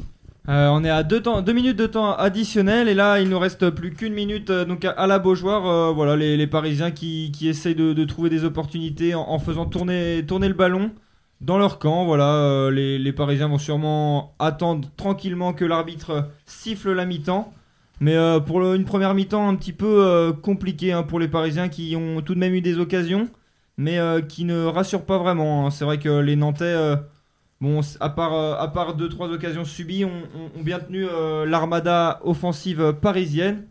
Et voilà, je pense que je pense que ce qui va ce qui va jouer en, deuxième période, ça va être peut-être le, calme des, des Nantais qui, qui, eux ne font pas beaucoup de fautes, tandis que les Parisiens, comme je le disais tout à l'heure, ont tendance à, se jeter, à faire des fautes et à, et à- recevoir des cartons. Donc je, ils sont pas à l'abri de prendre un carton rouge. Verratti, euh, voilà, je pense que Verratti euh, est dans le collimateur de, Monsieur l'arbitre. Je pense qu'une prochaine faute euh, assez grossière et ça sera, le vestiaire pour, le, meneur de jeu italien. Donc, donc voilà, attention pour les Parisiens là qui, vont rentrer au vestiaire ainsi que, les Nantais. Mais voilà, une première période assez terne, peu, peu d'occasions pourtant dans ce match. Mais, euh, mais voilà, ça, ça va vite euh, des deux côtés. Donc attention, euh, sur un coup d'éclat, tout peut, euh, tout peut basculer d'un côté comme de l'autre. Voilà, 0 1-0, excusez-moi, pour les Parisiens à la pause. Rien n'est dit dans ce match. Rien- Tout est à faire encore pour les Nantais qui, comme tu le disais, ont quelques occasions et font valoir leurs armes. Euh, on est du coup à quelques secondes de la mi-temps. On va finir euh, avec Vivien qui va nous faire un petit bilan sur la Ligue 2. Oui, alors euh, par rapport à tout à l'heure, il n'y a eu qu'un seul but d'inscrit avec le doublé de Jérémy Ménez qui permet donc au Paris FC d'égaliser face à Ajaccio sur sa pelouse de partout. Pour faire le point sur les scores, en Ligue 2 à la mi-temps. Lancé 3 font match nul 0-0. On rappelle que 3 a écopé d'un carton rouge peu avant la pause. Lorient-Le Mans, ça fait un partout également au Moustoir. Niort a ouvert le score sur la pelouse de Caen 1-0. Orléans et Rodez font match nul 0-0, tout comme Valenciennes et Guingamp. Chambly a ouvert le score à Châteauroux 1-0 dès la première minute de jeu de la part de De Kier. Paris FC, Ajaccio, je vous l'ai dit, ça fait deux partout à la pause. Enfin, Nancy mène 1-0 face à Sochaux grâce à un but de Bertrand. Et Auxerre et Clermont sont pour l'instant dos à dos, 0 à 0. Merci Vivien pour ce tour et Valou m'annonce que c'est bientôt la mi-temps et ça va être la mi-temps. Il va lancer la, la petite sono pour, euh, pour finir cette première mi-temps. C'est un plaisir pour moi, pour ma première émission en tout cas, de, de présenter euh, en- avec vous cette, euh, cette petite C'est émission. pas euh, fini, c'est pas fini. Il il reste énormément de belles choses en deuxième, euh, en deuxième mi-temps. On aura encore des, des questions, débats. On aura encore, euh, on va faire un point, on va faire le tour d'Europe. On, on est, on est voyageurs. Il y a eu beaucoup de beaux résultats et des buts ce week-end. Et enfin, on finira par le quiz, bien évidemment, le quiz, euh, le quiz traditionnel de 4-4-2. Valou, tu lances la musique, c'est la mi-temps. À tout à l'heure, les gars.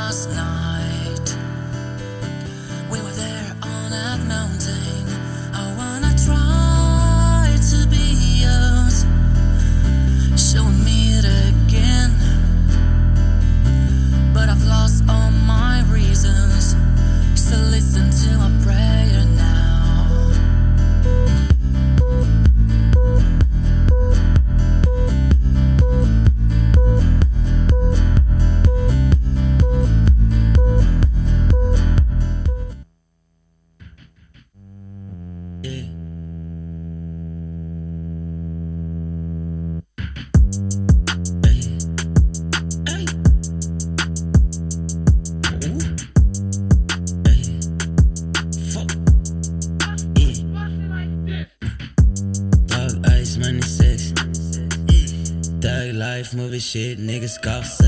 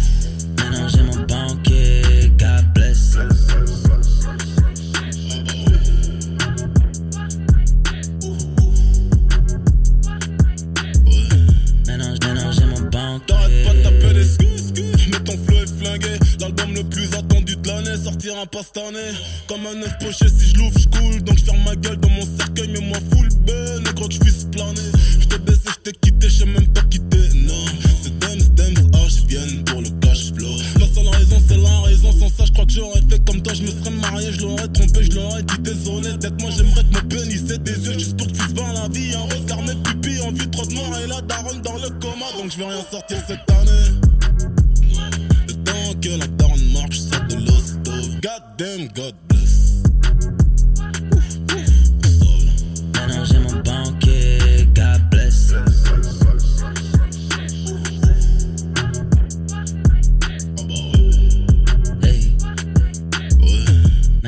J'ai mon banquier,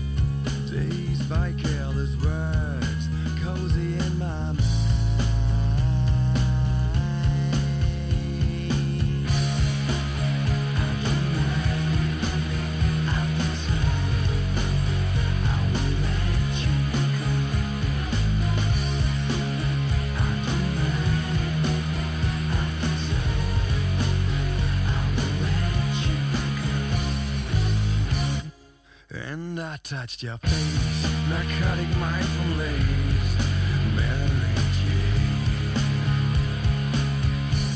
And I called your name like an addicted to cocaine, calls all the stuff you out of blame. And I touched your face, narcotic mind.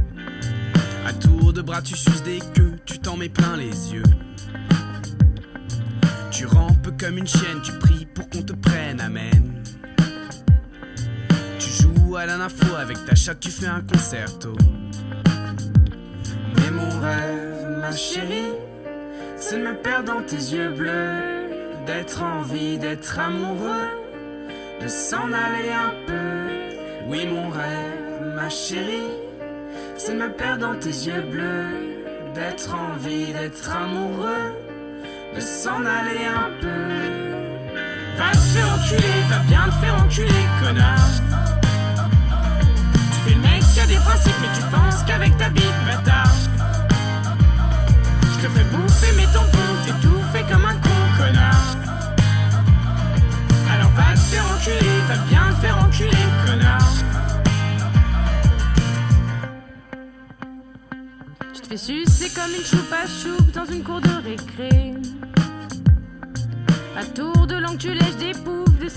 16 ans bien tassés. Tu chiales comme une merde, tu pries pour que je te reprenne, amen. Tu joues au mec mélo, avec ta bouche tu fais un concerto. Mais mon rêve, ma chérie, c'est de me perdre dans tes yeux bleus, d'être en vie, d'être amoureux, de s'en aller un peu. Oui, mon rêve, ma chérie, c'est de me perdre dans tes yeux bleus, d'être en vie, amoureux, de s'en aller un peu.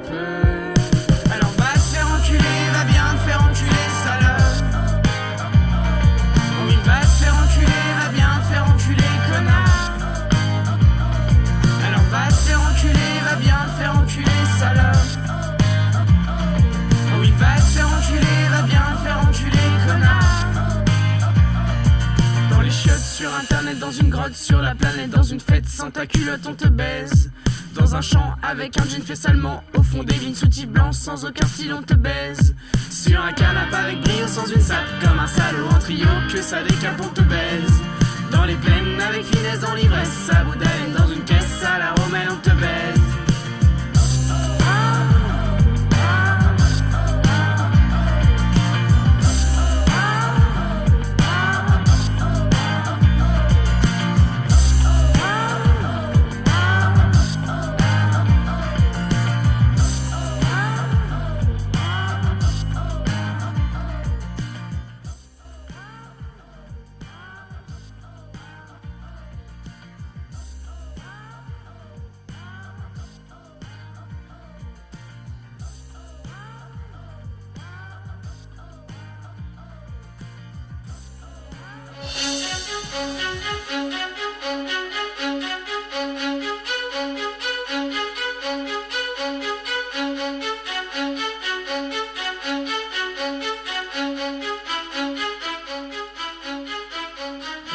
Que ça vous a plu cette première mi-temps et on va continuer. C'est bon, on va continuer, c'est enregistré. Tu m'entends, va- tu m'entends bien, ouais. Yuma qui est parti en, qui est parti en régie, notre Valou, euh, Valou national qui a pris euh, son congé paternité. Euh, J'ai des bêtises, mais là on va, on repart pour 4K2. Evan, s'il te plaît, on t'entend un petit peu dans, dans le micro, j'entends dans, le casque, pas de soucis.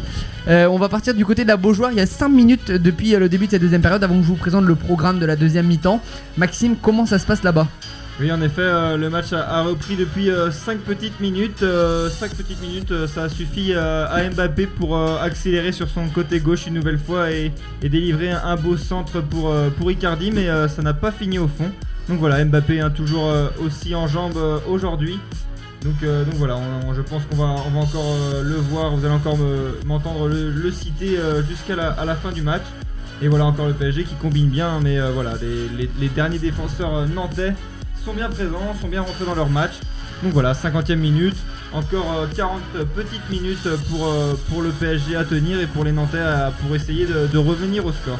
Et ben on va continuer en suivre tout ça en ta compagnie, euh, mon cher Maxime. Et en attendant que bah, Vivien, lui, il est toujours dans la régie. Il va faire le, il va faire le bilan de la Ligue 2 et on va le laisser faire d'ailleurs euh, à l'instant. Oui, puisqu'il y a déjà eu deux buts euh, depuis le retour des vestiaires en Ligue 2, à commencer par les Canets qui ont égalisé grâce à un but sur penalty de JCP, un partout au stade Malherbe de Caen contre Niort.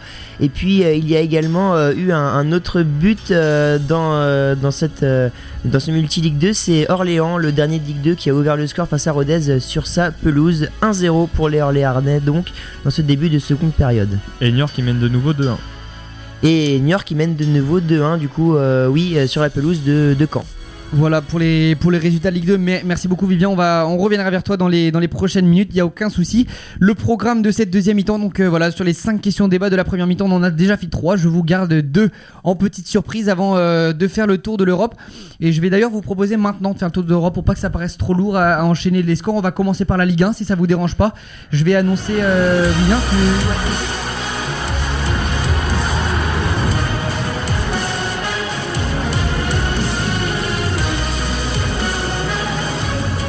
Le traditionnel générique, j'allais l'oublier, mais quelle, euh, mais quelle honte de ma part, excusez-moi. Et oui, c'est la Ligue 1, on va parler de la Ligue 1. Je vais rapidement faire le tour des scores et après vous allez tous me parler d'un match qui vous a plu, qui vous, que vous voudrez parler. Alors je, commence avec euh, Rennes qui a battu Nantes 3 à 2, le Paris Saint-Germain à domicile qui a battu Montpellier 5 à 0. Amiens et Toulouse se sont tenus en échec, on va peut-être revenir à ça. Le premier point de Toulouse depuis très très longtemps, 0 à 0 à Amiens.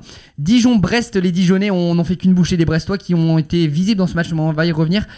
C'est un petit peu dommage pour les Brestois. Strasbourg, Lille, les Lillois mal embarqués dans ce match ont parvenu à, battre les Strasbourgeois en Alsace 2 à 1. Angers, Reims, les Rémois sont allés euh, battre euh, assez euh, largement les Angevins 4 à 1. Nîmes, Monaco, Nîmes qui recevait Monaco, Monaco qui a reçu une exclusion assez tôt dans ce match et qui s'est fait battre 3 à 1 sur, euh, sur la terre des crocos nîmois. Nice, Lyon, c'est les Nîmois, euh, c'est les Nîmois, c'est euh, les Niçois, excusez-moi, qui sont sortis vainqueurs de ce match 2 à 1.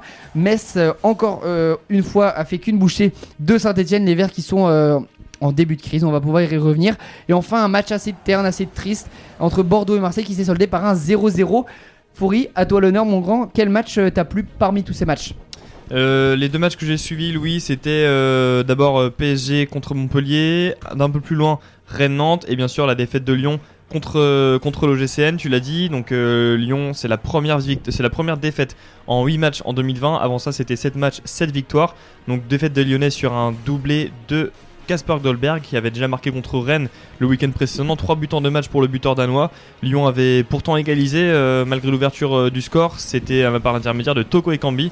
2 buts en 2 matchs aussi pour, depuis son retour en Ligue 1 euh, sur, sur les bords du Rhône. Et Lyon qui, donc un match qui avait été marqué d'abord par le carton rouge de Fernando Marsal, arrière gauche de Lyon, en 22e minute si je me trompe pas. Et dans le temps additionnel de la première période, c'est Adamounas qui avait été exclu côté niçois. Donc un match à, à- une deuxième période à 10 euh, contre 10, remporté finalement par Nice qui a repris les devants grâce à, grâce à Dolberg. Voilà, c'est ça. En fait, il y a eu la deuxième expulsion de Nice, donc finalement la deuxième expulsion du match, je veux dire, en- en- pour, pour les Niçois. Donc ça a ramené les équipes à 10 euh, contre 10.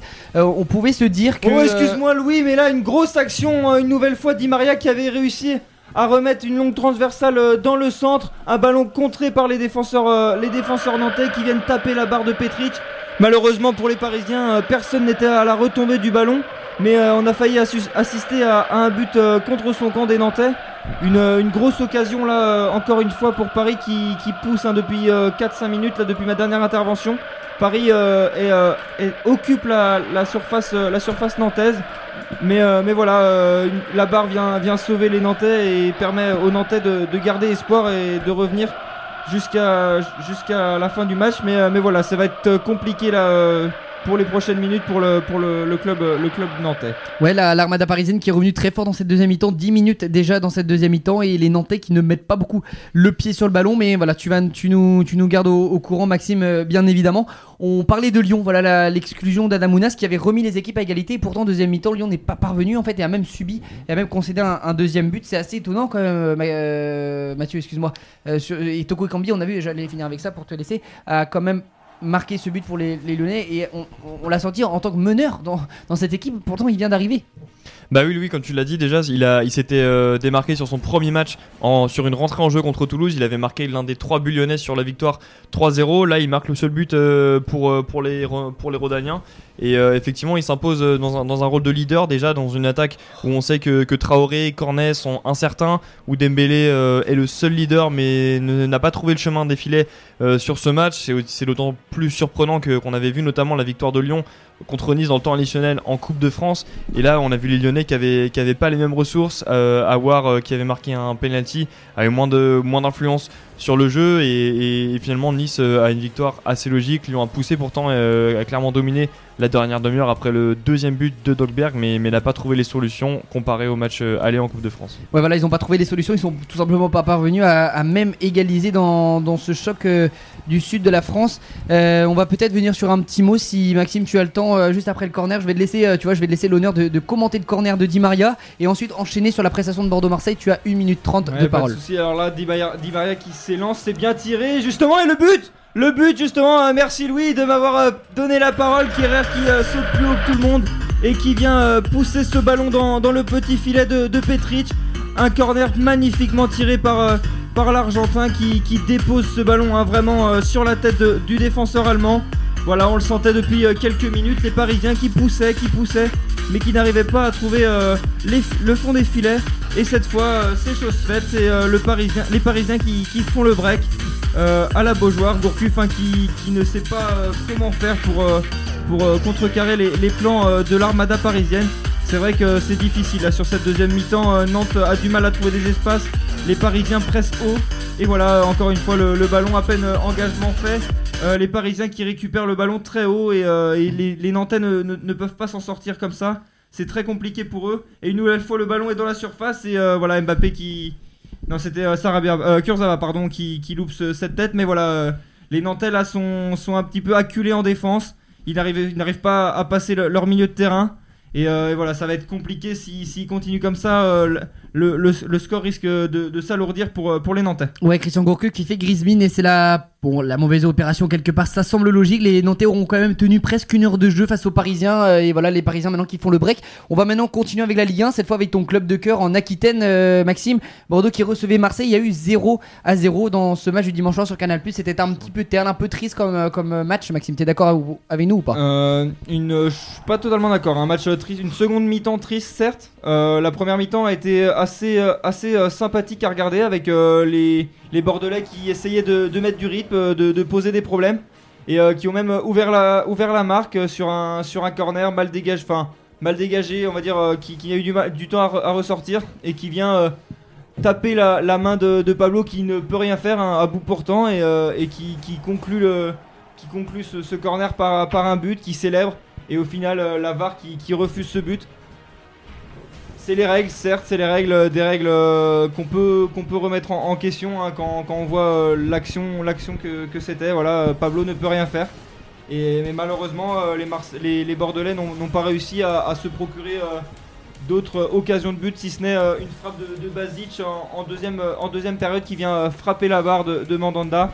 Et euh, une occasion de, de Pablo, encore un, un coup de tête euh, sauvé par euh, Mandanda parfaitement à, à 5 minutes du terme. Mandanda qui, qui a sauvé son, son équipe et qui permet en- aux Marseillais de, de conserver leur, leur deuxième place. Mais voilà, une- un match assez terne, mais qui prolonge les, les Bordelais dans, dans leur invincibilité. 43 ans que, que les, les- les Marseillais n'ont pas battu, pas battu Bordeaux chez eux. Donc voilà, moi j'aimerais surtout revenir sur ça, sur le fait que beaucoup disent que c'est le match de l'année pour, euh, Bordeaux, mais c'est surtout un derby, comme il y en a dans, tous les clubs, comme Saint-Etienne-Lyon, comme Rennes-Nantes. Et voilà, je pense que c'est sûr qu'une invincibilité de 40, euh, 42 ans, donc 43 maintenant, c'est euh, un, gros match. Euh, on veut, veut, pas perdre ce genre de match, mais c'est pas pour autant que les autres matchs ne sont pas joués. Et, euh, voilà, donc, euh, j'espère pour l'équipe bordelaise que ça va leur donner un petit peu plus de motivation, un petit peu plus d'entrain pour, euh, pour les prochaines rencontres. On va commencer par Brest euh, demain soir. Mais, euh, mais voilà, Marseille n'a pas, n'a pas convaincu hier soir. euh, ils n'étaient pas au niveau d'un- d'une d'une équipe deuxième de, de Ligue 1. Et, et voilà, on parlait justement du match face à Angers le week-end dernier, où, où les Angevins avaient obtenu un match nul euh, 0-0. On parlait de l'absence de Payet. Payet était là ce week-end. Et Payet n'a pas été transcendant. Payet a, manqué un petit peu de, fraîcheur pour poser des, problèmes à la défense bordelaise très bien, regroupée. Euh, depuis d'ailleurs le, changement tactique de, de Paulo Sousa qui est passé à 4 défenseurs derrière. On sent que Bordeaux a retrouvé un petit peu de, jeu, un petit peu de, concentration, un petit peu, plus d'imperméabilité défensive. Malheureusement, il manque encore euh, ce buteur. Euh, Jimmy Briand a été un très bon attaquant, mais je pense personnellement que c'est plus, euh, plus avec un, Jimmy Briand que, Bordeaux pourra euh, gagner des matchs. Ils pourront chercher un nul, mais voilà, c'est euh, mais un, match, un match terne tout de même, même si, même si euh, une première mi-temps a été intéressante. Ouais, voilà, donc c'est la, la parole de, de supporter qui, a- qui assure un, un nul plutôt satisfaisant. Donc, euh, après 43 ans, tu dis d'invincibilité, mais c'est sûr qu'en tant qu'amoureux du football, forcément, on aime voir des buts et même un match euh, extraordinaire dans le jeu sans but. Ça reste toujours un petit peu triste, mais c'est comme ça. Evan, est-ce que tu as un match, toi, en Ligue 1 euh, cette semaine qui t'a particulièrement plu? Bah moi j'ai pas énormément pu regarder la Ligue 1 mais j'ai pu regarder la deuxième mi-temps de Marseille-Bordeaux comme, euh, comme Maxime, bah de Bordeaux-Marseille pardon. Et euh, j'ai trouvé ce match euh, ah, malheureusement assez pauvre techniquement où on a vu euh, au bout de 70 minutes les deux équipes qui semblaient avoir les jambes coupées. Bordeaux qui les, les 10 dernières minutes a vraiment tenté de défendre un maximum son but. On a même vu les, les supporters bordelais siffler leurs propres joueurs sur les, sur les 5, dernières minutes quand ils ont commencé à faire tourner. malgré tout, on a vu deux, deux défenses plutôt solides avec un, moi je trouve un Koscielny très leader dans la défense bordelaise, qui a essayé de relancer un maximum même s'il trouvait pas de solution au milieu. Mais c'est vrai que vraiment l'impression que j'ai, c'était vraiment des jambes coupées. Sabali qui a des crampes à la 80e. Euh, après, je trouve que dans les occasions, dans le jeu, Marseille était peut-être un, poil au-dessus, mais dans, le- dans les occasions, Bordeaux a été beaucoup plus, présent et beaucoup plus entreprenant, notamment, euh, la frappe de Batic sur la barre ou, ou la tête de Pablo magnifiquement déviée par Mandanda, Mandanda crucial encore. Merci Evan pour, pour ton avis. Maxime, pour conclure, je te laisse 30 secondes pour finir avec, euh, avec ce match. Ouais, justement, pour revenir sur cette fin de match, euh, je pense que des fois, il y a des matchs, euh, vaut mieux euh, ne pas, ne pas pr- prendre de risques pour aller gagner un match et plutôt que de, le perdre totalement. Je pense que voilà, c'est ce que Bordeaux a voulu faire. Ils sentaient que euh, physiquement, ils n'étaient pas, pas là. On, avait Quateng euh, sur le côté droit qui, qui, est en manque de temps de jeu, hein, qui a quasiment pas, pas joué un match cette saison, donc qui a, qui crampé, donc qui est sorti. Mais derrière, Sabali crampe aussi, lui aussi, qui n'a pas de temps de jeu. Donc forcément, il y avait plus de remplacement pour les Girondins. Et, euh, forcément, euh, les, Girondins ne pouvaient pas se permettre d'attaquer au risque de prendre une contre-attaque avec un, des quatre défenseurs qui, qui ne peut pas courir, qui ne peut pas revenir en, en défense. Donc je pense que Bordeaux a préféré ne pas perdre ce match et assurer un, point, un bon point à domicile. D'ailleurs, comment t'expliques que Sabali soit pas plus souvent titulaire? Parce que quand, quand on le voit jouer, moi j'ai l'impression qu'il fait souvent des bonnes performances, euh, assez solides défensivement, il apporte un peu offensivement également. Ce qui est compliqué, c'est que à droite, il y a, il y a beaucoup de joueurs. Il y a Quateng, il y a qui, qui, qui à chaque fois qu'il joue euh, est très bon. Et euh, voilà, Sabali sur le côté gauche, c'est euh, c'est le poste avec lequel, euh, auquel il a joué à la Cannes, où, où il a été en finale avec le, le Sénégal. Mais voilà, malheureusement, il n'est pas gaucher. Donc c'est compliqué de faire jouer un, un gaucher en, en défenseur gauche. Un droitier, pardon, en défenseur gauche. Et voilà, mais je pense aussi que là, Paolo Sousa a trouvé un petit peu la recette en défense avec deux latéraux, deux bons latéraux qui, qui sont capables d'apporter offensivement, mais aussi défensivement. Et euh, je pense que dans, les, dans la deuxième partie de saison, on risque de voir Sabali euh, de plus en plus titulaire sur le côté gauche. Merci Maxime, merci Evan les gars pour, euh, pour cette analyse. C'était intéressant. Les, les Bordelais, ouais, c'est vrai, on, on quand même retrouve quand même de la forme. On a connu des, des semaines et des, des jours pires du côté de, de l'Aquitaine. On va maintenant passer du, du côté de, de l'Angleterre. Mathieu Faury, si tu es d'accord d'échanger un petit peu avec moi, on va mettre le jingle quand même.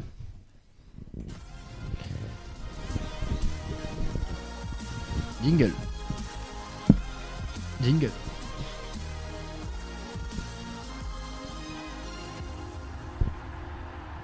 C'est le jingle qui vient de se terminer, je l'entendais pas dans mes oreilles donc j'ai malencontreusement un petit peu gâché ce, moment. On va juste, avant, que j'annonce les scores et que tu puisses, euh, euh, mettre ton flow sur ce championnat, euh, Mathieu, qu'est-ce qui s'est passé à Liverpool? Alors Louis, Liverpool qui a conforté son statut de leader face à Southampton 4-0 pour rappel Southampton c'est la sensation de depuis euh, c'est le tube de l'hiver un petit peu. Southampton comme chaque année c'est une équipe qui joue le maintien. Euh, depuis le départ de Van Dyke avant Southampton ça disputait presque les places européennes. Maintenant ça joue le maintien chaque saison. Ça se sauve à quelques matchs de la fin. Et là pourtant Southampton est remonté de la 17e à la 9e place en première ligue euh, depuis depuis voilà la période hivernale. Donc ils arrivaient en sérieux prétendant pour pour gâcher la fête à Anfield et peut-être euh, pourquoi pas surprendre pour la première fois Liverpool depuis de nombreux matchs à domicile. Pourtant non, victoire 4-0 de Liverpool euh, malgré la présence de Danny Ings, l'ancien euh, attaquant de, Liverpool maintenant à Southampton qui aurait pu essayer de, surprendre pardon, ses anciens coéquipiers et publics. Mais voilà, victoire de 4-0 de Liverpool, si je ne dis pas de bêtises, alors doublé de Salah, but d'Oxlade Chamberlain et de capitaine Henderson, avec Firmino qui a signé un très gros match, donc voilà, énorme match de Liverpool. Merci euh, Foury. Et pour être un petit peu plus précis peut-être dans ma question, je voulais en venir au match de FA Cup qui se joue ce soir à, Anfield entre Liverpool et Shrewsbury. Et là, c'est pas du tout la même chose. Shrewsbury, on a cru les voir euh, marquer, en, ouvert le score. Euh, pourtant, sur le terrain d'Anfield, hein, Evan, on a vu l'ouverture du score de Well. Mais finalement, euh, c'était euh, hors jeu. Voilà, la VAR a annulé ce but de Shrewsbury. Donc toujours 0-0. On rappelle 2-2 à l'aller, ce qui fait que pour l'instant, Liverpool est virtuellement qualifié quand même. Merci Foury, je vais me. Si c'est bien de ce match dont tu voulais Ouais, parler. Tu, ouais, c'est exactement ça. Merci, merci beaucoup. Et Evan, euh, tu voulais rajouter peut-être quelque chose sur. euh, Non, c'est bon. Et alors qu'on accueille à l'instant même euh, Milan Loustalo dans le, dans le studio, tu vas bien, Milan? Est-ce que mon micro marche? Ouais, il marche normalement. Alors bonjour à tous, j'arrive avec un peu de retard, je travaillais mais je suis avec vous. Et un peu, t'as une heure et demie de retard. Voilà, pour des, pour des raisons bah, professionnelles, il, est, il est entièrement, entièrement, euh, entièrement pardonné. Le, le- le Lillois qui en plus s'est imposé Ah oui. ce soir face à Rennes et peut-être qu'on va y Ouais, revenir, on va y revenir tout à l'heure. Euh, ne ne t'emballe pas trop, mais voilà, c'est c'est super pour. Pour une belle victoire, euh, pour une belle victoire lilloise tout à l'heure. On va maintenant passer du côté de, de l'Angleterre en première ligue. Je vais annoncer rapidement les scores. Fauri, donc j'aimerais, t'entendre un petit peu après sur, euh, sur quelques matchs, sur le match qui t'a le plus plu. Leicester et Chelsea se sont tenus en échec deux partout. Newcastle qui recevait Norwich et pareil, il y a eu un match nul 0-0. Crystal Palace a perdu à domicile contre Sheffield. West Ham et Brighton dans un beau match. Brighton est revenu au score. euh, ils se sont neutralisés sur euh, le score de 3 partout. Bournemouth, Aston Villa, c'est Bournemouth qui l'emporte 2-1 à domicile face à Aston Villa. Watford, Everton, les hommes de les hommes, excusez-moi, aidez-moi, aidez-moi, aidez-moi. De. Craig euh, Shakespeare Non, et de.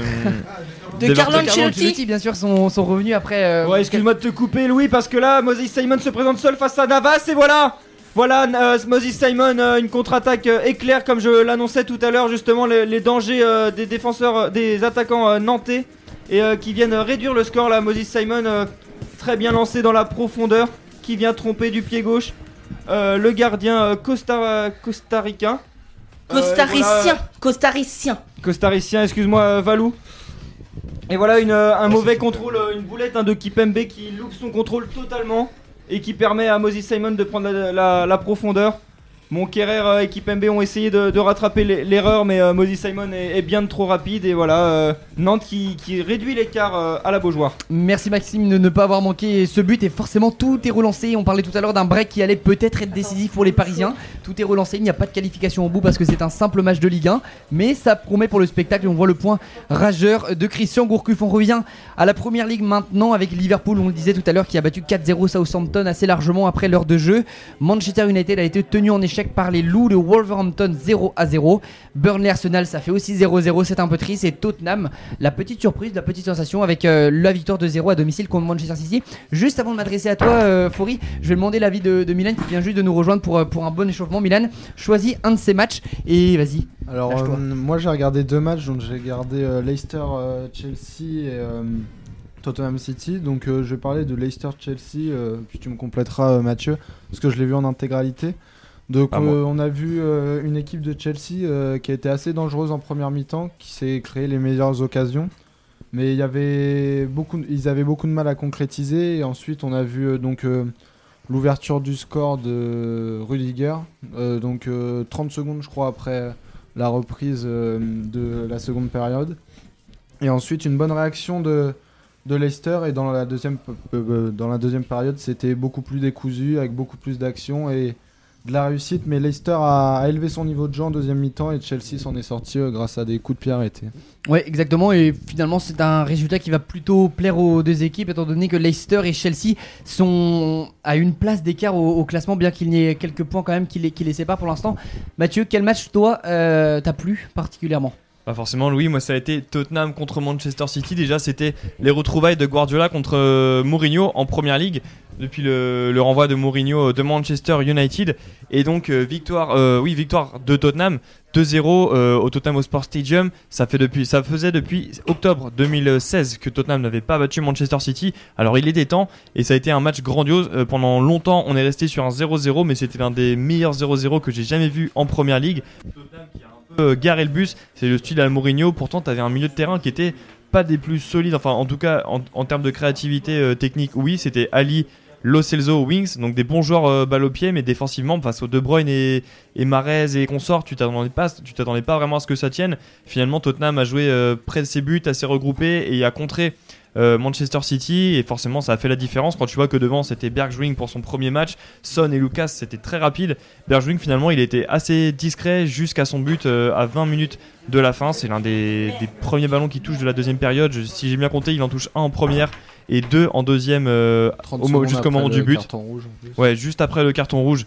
euh, de, de Zinchenko, tout à fait Milan. Le- on rappelle euh, le carton rouge qui est alors d'abord Zinchenko qui prend jaune pour sur avoir protesté sur euh, une altercation Ouais. voilà avec Lloris. Quand Lloris arrête un penalty d'Agoro, on va essayer de citer les événements du match dans l'ordre. On- Sinon, on va s'y perdre. Ça a été très très riche comme match. Euh, Je vais laisser Milan euh, le commenter un petit peu aussi. Justement, je voulais avoir euh, ton avis. Donc, euh, pour euh, nos, nos auditeurs, en fait, il y a eu un penalty euh, sur une faute d'Aurier sur Agüero, mais qui a été sifflé bien après euh, l'action, euh, une minute, Deux 30, minutes, voire ouais, deux ouais. minutes Ouais. après. Et sur le penalty, donc c'est Gundogan qui s'en charge. Euh, Lloris euh, l'arrête, il le repousse et Sterling vient, vient se jeter dans les pieds de Lloris. il crochette le ballon, mais et le touche, mais aussi euh, euh, fauche euh, le, le joueur anglais. Et ce qui s'est passé, c'est qu'il y a eu une décision à la, à la VAR donc, qui indiquait qu'il n'y avait pas penalty. Et donc une simulation de, de Sterling, sauf que Sterling avait déjà un carton jaune. Du coup, les, les Spurs demandaient euh, un deuxième carton jaune pour que Sterling soit exclu. Et on a vu Mourinho hein, qui s'est tout de suite levé de son banc quand son adjoint l'a prévenu. C'était l'image assez, assez rigolote de, de ce match extra, extra, euh, extra parti. On va maintenant revenir. euh, on, va pas, on, va pas- on va passer sur la première ligue parce qu'on a, on a beaucoup de, on a beaucoup d'événements. Et juste avant d'ouvrir sur, euh, sur la Liga, le championnat espagnol, ça te, t'avais rien à dire sur la première ligue Fofo, C'est bon? Euh, bon, on a évoqué les, les matchs. Après, forcément, ça a été tellement riche le Tottenham-Manchester City qu'on pourrait euh, l'évoquer en plus large, mais Mm. on, on te laisse euh, mener Ouais, la danse, Louis. Ça roule, ouais. Si on, si on a un petit blanc à, à combler, on, on- on reviendra dans le plus beau championnat du monde. Barcelone euh, qui, a, qui a joué euh, ce week-end aussi, qui s'est imposé sur Ah, sa pelouse contre Louis, Levante. Louis, Louis. Et avant de- d'ouvrir avec le. Oui, on va, on va mettre le jingle.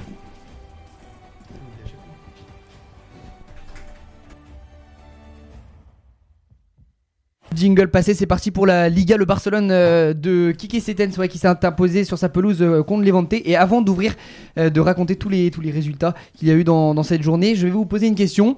Barcelone avec Messi, Fati et Griezmann qui sont les seuls attaquants qui restent maintenant à disposition du coach barcelonais. Est-ce que le, ce Barça-là, avec les blessures hein, de Dembélé, Suarez, Carles Pérez qui est en prêt à Rome, est-ce Oh, que... Excuse-moi de te couper, Louis, mais là.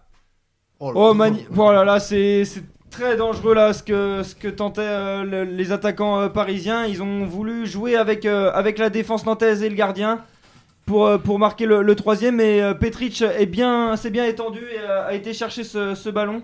Voilà un magnifique caviar déposé sur Mbappé. Ils ont sorti qui combien de crochets Maria pour, pour Icardi, il me semble. Et Icardi qui essaye de, de jouer voilà, avec les défenseurs pour, pour marquer. Mais, mais Petric est bien sorti alors que le ballon est déjà revenu. Mais voilà, ça défend bien. Giroto, euh, on, sent que l'importance de Giroto dans la défense centrale qui, euh, qui est tout de même là pour, euh, pour cadrer, même si c'est c'est compliqué. hein, cette deuxième mi-temps pour les Nantais. Et euh, on- n'est pas à l'abri de voir un, un, un proche- un but dans les, dans les prochaines minutes. Ouais, 15 grosses minutes qui restent à la Beaujoire et rien n'est dit entre, euh, entre le Paris Saint-Germain et le FC Nantes. Donc je vais finir ma question avec euh, les absences à gogo euh, en attaque barcelonaise. On, on- on- Bel on- extrait ici. on le disait la, la semaine dernière que le Barça n'avait pas forcément de raison. On parlait de Richard Lisson là, qui, a- qui était euh, peut-être vu à, à Barcelone. Il n'avait pas de raison de, de chercher d'offensif parce qu'ils en avaient déjà beaucoup. Et pourtant, il ne reste plus que Messi, Fati. Et Griezmann à disposition du coach barcelonais. Qui veut réagir sur, sur ce manque euh, Est-ce qu'ils vont réussir les, les Barcelonais à continuer euh, avec euh, autant d'absence euh, en attaque? C'est prévu pour quand déjà la, la blessure de Suarez Si quelqu'un peut combler ma lacune? Il va bientôt, il va, il va revenir peut-être juste avant la fin de la saison, mais c'est même pas sûr. Il va, normalement, c'est prévu jusqu'à la fin de la saison. Franchement, moi, je, préfère voir le Barça continuer avec cette attaque-là parce qu'on j'avais déjà donné mon point de vue sur euh, la potentielle arrivée d'un avant-centre euh, pendant les différentes émissions qu'on a fait pendant le mercato. Euh, voir Moreno à 28 ans, fallait mettre un gros prix parce que Valence allait pas le lâcher pour pour des pour des broutilles. Donc voir Moreno, peut-être que c'était un, un moyen de, de, de débloquer, enfin de d'apporter un plus sur le front de l'attaque, mais sur le reste du mercato, ça allait pas, ça allait pas forcément euh, apporter quelque chose. Enfin sur les saisons suivantes, je veux dire. Et idem pour euh, pour Richard Lisson, surtout quand tu vois les 100 millions évoqués. Euh, Mathieu, désolé de te couper, mais encore une grosse action là. Mbappé qui, qui bute. tout à l'heure c'était Petric, maintenant c'est Giroto. Voilà, les Parisiens qui, qui n'arrivent pas à marquer ce troisième but, ce nouveau but du break. Voilà la défense qui, euh, nantaise qui est bien retranchée, mais, euh, les, Parisiens qui continuent de pousser, qui essayent de d'enfoncer le clou, mais euh, mais ils, n'y arrivent pas. Et là c'est compliqué pour les, Nantais qui subissent, même s'ils essayent en contre-attaque, c'est c'est très compliqué pour eux et la fin de match risque d'être totalement décousue. Merci Maxime pour, euh, pour les émotions du, du côté des Nantais. On va maintenant. Est-ce que tu veux continuer, euh, Fofo de... ouais, Tu vas peut-être clôturer sur ce que tu disais sur le Barça. Ouais, juste le point de vue que je vais mettre par rapport au Barça, en fait, je préfère voir le Barça continuer avec une, euh, avec une attaque qui, va, qui sera peut-être la, la même que sur les années suivantes. Parce que je veux dire, un, acheter un Richard Lisson, quand tu vois le mec, bon, il est pas capable de prouver grand chose non plus euh, sous, sous les couleurs d'Everton, qui est en deuxième partie de tableau de première ligue actuellement. Je préfère voir le Barça développer, enfin là, le, le club aura le temps en Ligue des Champions, en Liga et en Coupe du Roi de développer son attaque. Griezmann, Messi, Fati qui pourrait être euh, la prochaine sur euh, quelques années encore, même si euh, le Barça est capable d'acheter euh, quelqu'un au prochain mercato. Mais plutôt que de mettre 100 millions maintenant sur Richard Lisson, tu sais pas ce qu'il va t'apporter. Je préfère laisser la demi-saison euh, se dérouler, voir Fati progresser, la complicité entre Messi et Griezmann s'améliorer et voir l'été prochain d'expérience, il là tu peux faire un, un bon investissement, pourquoi pas 100 millions, mais sur plusieurs années quoi. Enfin un joueur qui va te faire quelques saisons. Mais du coup, merci Fofo. Euh, Est-ce que le, ce Barça-là peut continuer pendant 6 mois à tenir, euh, voilà, sans, sans vraiment réel, euh, de réel remplaçant euh, à, à l'actif des, des Barcelonais, euh, Milan? Je pense que ça ça va pas les empêcher de d'être compétitifs, mais euh, voilà, je pense qu'il va falloir aussi pour Sétienne de s'adapter à cette carence en attaque, sachant que le mercato est fini, peut-être euh, un changement de système éventuel euh, de temps en temps euh, avec euh, des ajustements, parce que là, il n'y a pas vraiment d'attaquant de, pointe. Et donc voilà, il va devoir faire avec trois ailiers, avec Griezmann qui peut jouer en faux neuf. Donc voilà, ça va être intéressant de voir aussi comment il manie cet effectif. Mais je pense que ça va pas non plus les empêcher d'être compétitifs. Et tu parlais de Richard Liston, et pour moi, un attaquant comme Richard Liston ne s'intègre pas du tout dans le jeu du Barça. Donc euh, voilà, je pense qu'il va falloir aussi qu'ils ils vont recruter, je pense, un attaquant de façon à la, à la mi-saison, mais euh, enfin à l'intersaison, mais Ouais. ça va être. euh, pour moi, ça, ça peut être un problème, mais euh, ça peut être aussi un avantage de faire avec ces, ces trois attaquants. Bon, en tout cas, on leur souhaite le meilleur aux Barcelonais d'être épargnés un maximum de, de toutes les blessures. On va faire un point maintenant sur les résultats du, du week-end en Espagne. Grenade qui a battu euh, l'Espagnol de Barcelone 2 à 1 à domicile. Le Real, on le disait tout à l'heure, qui est sorti vainqueur du, du derby madrilène contre l'Atlético 1-0 sur un but de Karim Benzema. Mallorca, Valladolid. Et Louis, je te coupe encore une fois parce que là, une contre-attaque et voilà, c'est mal joué. c'est vraiment mal joué. Hein. Les, Parisiens qui étaient à 4 contre 3. 4 contre 3, une contre-attaque après une perte de balle euh, au milieu de terrain nantais. Et Sarabia qui se retrouve euh, seul sur le côté gauche et qui veut la remettre en première intention. Une passe totalement loupée qui, qui annule cette action de but. Alors que les Nantais sont repartis et on est dans la surface. Oh là là, et mon l'attaquant l'attaquant euh, nantais, l'attaquant belge qui est rentré il y a quelques minutes pour remplacer le capitaine Touré qui loupe une, action, une frappe à l'entrée de la surface de réparation. Un, loupé, euh, il, la cadre même pas cette frappe, alors que c'était l'occasion pour les Nantais de, revenir et d'égaliser dans ce match. Mais vraiment, euh, ce- cette fin de match euh, est folle, il y avait des actions de partout. Ça va d'un but à l'autre, on n'a même pas le temps d'être au milieu de terrain, que, le, ballon est déjà devant le but. Donc euh, euh, cette fin de match risque d'être euh, très longue pour vous, je, risque de vous couper régulièrement. Bah, c'est avec plaisir si c'est pour le spectacle et on va, rentrer dans les 10 dernières minutes de, ce temps réglementaire. Je vais finir avec les scores de la Liga et pendant ce temps-là, messieurs, réfléchissez au match que vous allez devoir traiter. C'est Mallorca maintenant contre Valladolid, le Valladolid de, Ben Arfa, de, de Ronaldo aussi, qui s'est imposé sur la, sur la pelouse de, de Mallorca 1-0. Valence a dominé le Celta Vigo 1-0 à domicile. Leganés contre le Real Sociedad, les Basques se sont fait battre à Leganés d'ailleurs. C'est un petit, euh, c'est un des résultats un petit peu surprenants de ce championnat de, Liga avec des Basques qui sont plutôt euh, le Real Sociedad est plutôt performants depuis ce début de saison. Eibar et Betis se sont euh, neutralisés un partout sur la pelouse d'Eibar. L'Athletic Bilbao eux aussi, les Basques se sont fait surprendre à domicile face à Retafe 2 à 0. Villarreal Osasuna, c'est 3-1 pour Villarreal. Séville Deportivo Alaves, c'est match nul 1 partout. Et enfin, le Barça de Kike Setens qui s'était imposé 2 à 1 face à Levante. Peut-être que euh, tu vas. Ouais, ouais, on va, on va. Je vais revenir vers toi après, euh, Vivien. Evan, est-ce que tu veux réagir sur un des matchs de Liga qui t'a plu ou qui t'a surpris euh, ce week-end? Bah, en tant que, fan un petit peu du Real, il y a forcément la victoire du, du Real fait plaisir et surtout moi j'aime beaucoup sur un point plus spécifique du match, c'est euh, le match de Fernand Mendy qui s'intègre de mieux en mieux dans l'équipe du Real et qui a de plus en plus poussé Marcelo vers le banc. Et euh, même si on sait que Marcelo peut encore être privilégié parce qu'il a une relation un petit peu spéciale avec Zidane et qu'il a toujours eu la confiance euh, de l'entraîneur français. Mais Fernand Mendy qui s'intègre bien, on le voit décisif sur euh, le but de Karim Benzema, c'est lui qui fait le centre. Euh, de plus en plus aussi euh, proéminent en défense euh, et des velléités offensives comme on lui connaissait euh, à Lyon. Donc euh, oui, euh, c'est des, des recrues euh, estivales euh, du Real, puisqu'on rappelle qu'il y avait eu Eder Militao et Jovic qui avaient été recrutés plus cher que lui. Euh, je trouve que pour l'instant c'est celui qui fait les, les meilleures performances et celui qui s'intègre le mieux dans, le- dans le 11 madrilène. Ouais, je pense que ton analyse est juste. En plus, c'est vrai que Zidane a, l'air de lui faire confiance. En tout cas, il joue beaucoup. Et là, il a l'initiative du but. hein. C'est un but Frenchy, 100% Frenchy. La passe décisive de, de, Ferland Mendy pour Benzema qui est venu offrir la victoire euh, au Madrilène. Euh, Il y a peut-être. euh, Vas-y, faut, faut- tu veux réagir peut-être Euh, ne- juste un petit retour sur le Barça parce qu'on n'a pas précisé la grosse nouvelle du jour, c'est la, blessure euh, précise qu'a subi Ousmane Dembélé. Vous avez vu euh, jusqu'à de quoi il s'agit précisément Donc euh, Ouais, c'est- ouais, ouais, rupture, euh, rupture, euh, déchirure totale du tendon fémoral. de la cuisse droite. Ouais, et là, et là c'est pas des excuses à la Neymar, là c'est vraiment une blessure sérieuse pour le pour l'ancien René, l'ancien euh, l'ancien de Dortmund qui qui souffre et je pense que c'est très difficile. Il vit une période pas très très facile en, Catalogne là-bas. Euh, Dembélé qui est peut-être encore fragile. Toi, tu le connaissais, Vivian. Est-ce que tu peux nous dire quelques mots sur euh, sur ton avis sur cette blessure et sur ces blessures à répétition? Je pense que euh, ces blessures et répétitions dans, un si grand club que le, Barça est notamment lié, euh, comme on l'avait dit souvent, à, à, à l'hygiène de vie de d'Ousmane Dembélé. On sait c'est un joueur qui manque de maturité au quotidien. Et je pense que ça lui fait défaut malheureusement à, forcément à Rennes et à Dortmund. Euh, c'est pas de la même envergure que Barcelone où il faut être euh, davantage rigoureux au quotidien dans son hygiène de vie, dans sa manière de, se nourrir et aussi de, récupérer. Et je pense que Dembélé euh, n'arrive pas à prendre le rythme et à être régulier dans sa manière de récupérer entre les matchs importants. Et c'est ce qui lui fait défaut à Barcelone maintenant depuis, presque deux ans.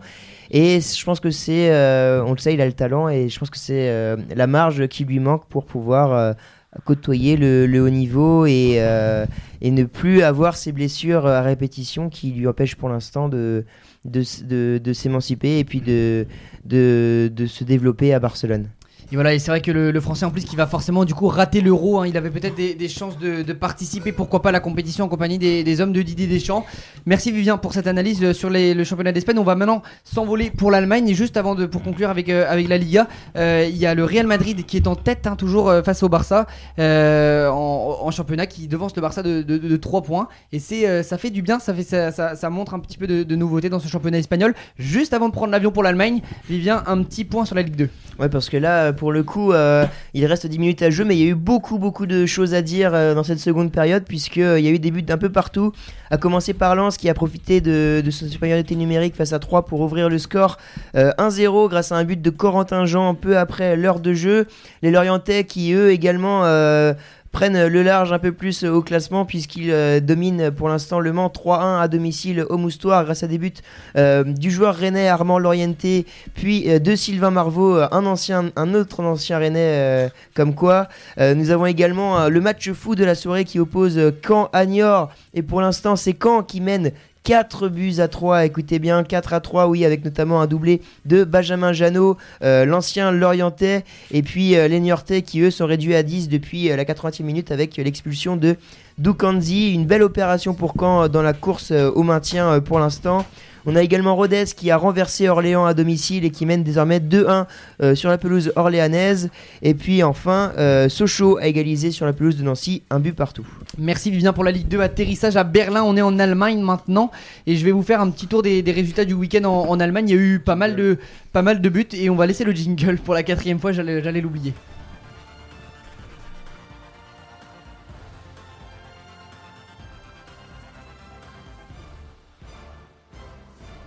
Allez, rapidement, le tour des, scores euh, ce week-end avec l'Hertha Berlin qui, a, qui recevait Schalke. Ils se sont tenus en échec les deux équipes 0 à 0. Dortmund face à l'Union Berlin est venu à bout des, des Berlinois euh, assez largement 5 à 0 avec euh, des prestations encore de haute voltige de, des, autres- des attaquants euh, de Dortmund qu'on évoquait tout à l'heure. Offenheim a battu Leverkusen 2 à 1 à domicile. Düsseldorf est venu à bout de... Non, est venu pas du tout. Ils se sont maintenus en échec un partout.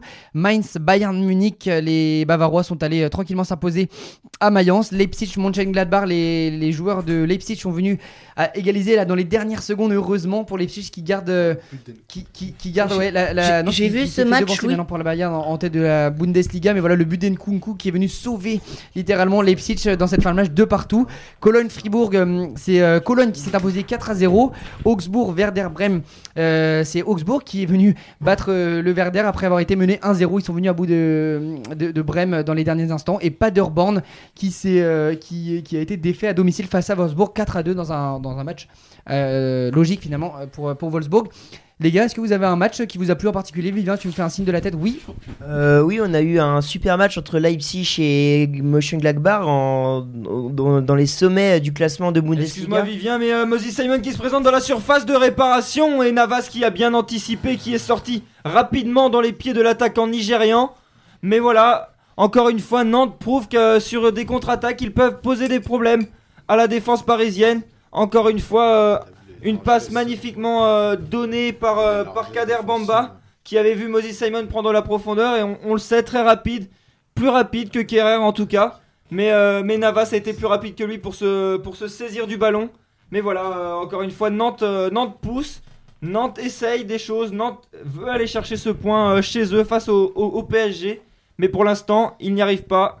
Et c'est le PSG qui mène toujours de 1 à, à 5 minutes euh, de la fin de ce match. 5 minutes exactement plus, sans compter encore hein, le, le- le temps euh, additionnel. Vivien, alors on va, on revient en Allemagne. Leipzig Mönchengladbach, il tape Ouais, plus ce match. Comme je disais, un très très beau match puisque le Mönchengladbach avait euh, mené 2-0 à la pause avant de voir Leipzig euh, revenir au score, égaliser finalement à la dernière minute, comme tu l'as dit, grâce à Nkunku de partout. Donc un match euh, passionnant, euh, tout comme euh, la course à la première place en Bundesliga, puisque quatre équipes se tiennent en, trois points euh, tout en haut du classement, à savoir le Bayern Munich, Dortmund, Mönchengladbach et Leipzig. Leipzig qui a d'ailleurs bien réagi après sa défaite la semaine dernière euh, euh, à l'extérieur face à Francfort.